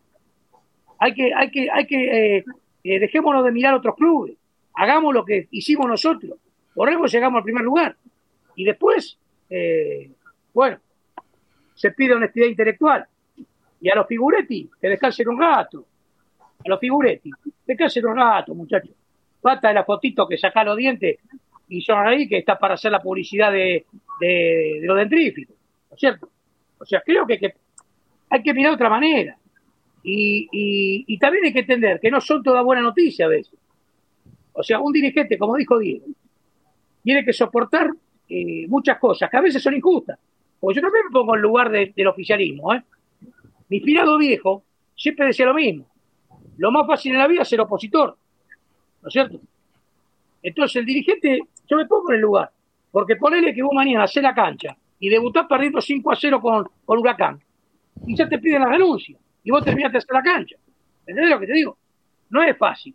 Yo sé que no es fácil. Primero que se dejen ayudar. Y segundo que le den lugar a los honestos.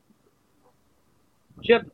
¿Vos, pensás que no se le da lugar a, mucha gente que es honesta en San Lorenzo, Adolfo? Para mí no. Para mí, nunca lo voy a poder probar. ¿Eh? ¿Por qué pensás que, que pasa eso? Porque el fútbol es una mafia. el, fútbol, es, una mafia. Esto, yo recuerdo eh, 2004, cuando hablo con Osvaldo Tinanelli, con Madera. Mm. El fútbol es una mafia, dice. Y yo lo miraba. Un tipo con una capacidad madera de análisis de la puta madre. ¿eh? Y, y la verdad, el fútbol es una mafia. Yo tengo una frase hecha en una clase, en una charla que di en Radio UBA, de la UBA. Muchacho, el fútbol no es para los decentes. Es muy triste. Esta es una conclusión que yo saqué. Diego, ¿me escuchás ahí? Sí. Para ir cerrando, si tuviese que darle una charla técnica, te vamos a aprovechar que sos técnico, una charla técnica a los dirigentes para estos tres años que le quedan de, mandato, porque todavía le queda mucho tiempo de mandato. Una charla técnica para decirle, convencer al plantel de, cuerpo de, dirigente eh, con la construcción del estadio. ¿Qué le diría? ¿Cómo, cómo los encararías? ¿Cómo, cómo, cómo les llegarías? Que, que jueguen simple, que jueguen a dos toques, paro y paso, que estén bien defensivamente, defendiendo con seis y llegando con cinco, con cinco jugadores a los últimos 15 metros del campo, ocupando bien las cinco calles eh, y siendo muy profundo y siempre jugar más sin pelota que con pelota, rompiendo de afuera hacia adentro y logrando en los ataques superioridad numérica para convertir.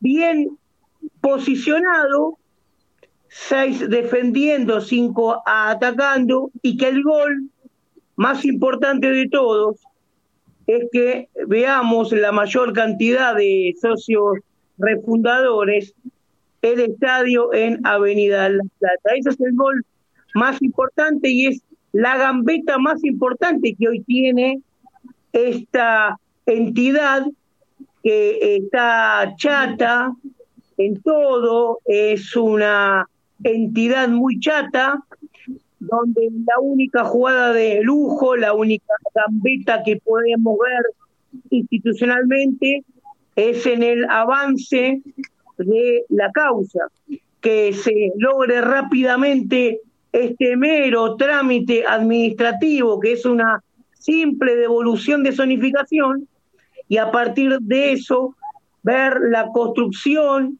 empezar a ver la construcción, las máquinas excavadoras en Avenida La Plata, para empezar a sentirnos, a saldar esa deuda con aquellos que nos hicieron hinchas de San Lorenzo, saldar la deuda con los fundadores, saldar la deuda con esos primeros dirigentes que soñaron una entidad que no iba a estar de rodillas, sino que iba a estar de pie. Eh, hay que ir al frente, hay que tener un equipo que vaya al frente, que cada jugador de fútbol, en, eh, en este caso directivo, cuando pase la mitad de cancha, tenga en su cabeza que va a ser el gol. ¿El gol cuál es? Es hacer la cancha, porque es la salvación institucional de San Lorenzo. Bueno, gracias. Eh, la verdad, dos horas 40 minutos hablando de la vuelta a Boedo. Eh, es un gusto enorme. Si bien hemos entrevistado a Adolfo y a Diego, creo que en Fernesí, eh, llevamos unas cuantas entrevistas, hasta premios. Llevamos, eh, uh, uh, tuvimos la posibilidad de entregarle premios a tanto a Adolfo como a Diego. Sí, me acuerdo. sí. Eh, fue un gusto enorme. Lo tenemos ahí con- lo Muy tenemos lindo, colgado en el rincón de las utopías. La verdad que nunca me canso de ver, me dicen, no te cansás de sacar, no, no me canso, porque la verdad gente honesta, es gente que, la verdad, son los, primeros que lo escuché con fundamento. A mí me gusta la gente que fundamenta, por eso lo elegí en su momento, cuando me dicen, ¿por qué armé este grupo de- del método San Lorenzo? Es porque son toda gente que sabe fundamentar. Y Santi, ya lo, lleno de elogios siempre, parece que soy el representante, ¿no? El dólar de, de, de Moretti. La verdad, estamos en presencia de un pibe que, si uno lo escucha hablar, lo escucha, lo, lo escucha eh, no solamente con el corazón a su grana, sino también con capacidad, te das cuenta que, que tienen futuro enorme, que se están formando muchos y seres jóvenes en San Lorenzo. Porque Bueno, nosotros lo estamos haciendo, nosotros lo estamos haciendo en el rincón. Ahora, bueno, la pandemia Bueno. nos paró. Juan Pifantino, nosotros tuvimos la Eh. posibilidad de sacarlo hace muy poco con, con Sainz y con Arti Magno, lo sacamos también. Tuvimos dos horas Sí, y sí, los, tres, de la los, tres son, los tres son muy valiosos. Y uno dice, la vuelta no garpa. Y mirá, el programa con de la vuelta a Boedo de- del año pasado que hicimos por streaming, la escucharon más de 12.000 personas. Eh, cuando hicimos la, la juntada en el bar San Lorenzo, 360.000 reproducciones.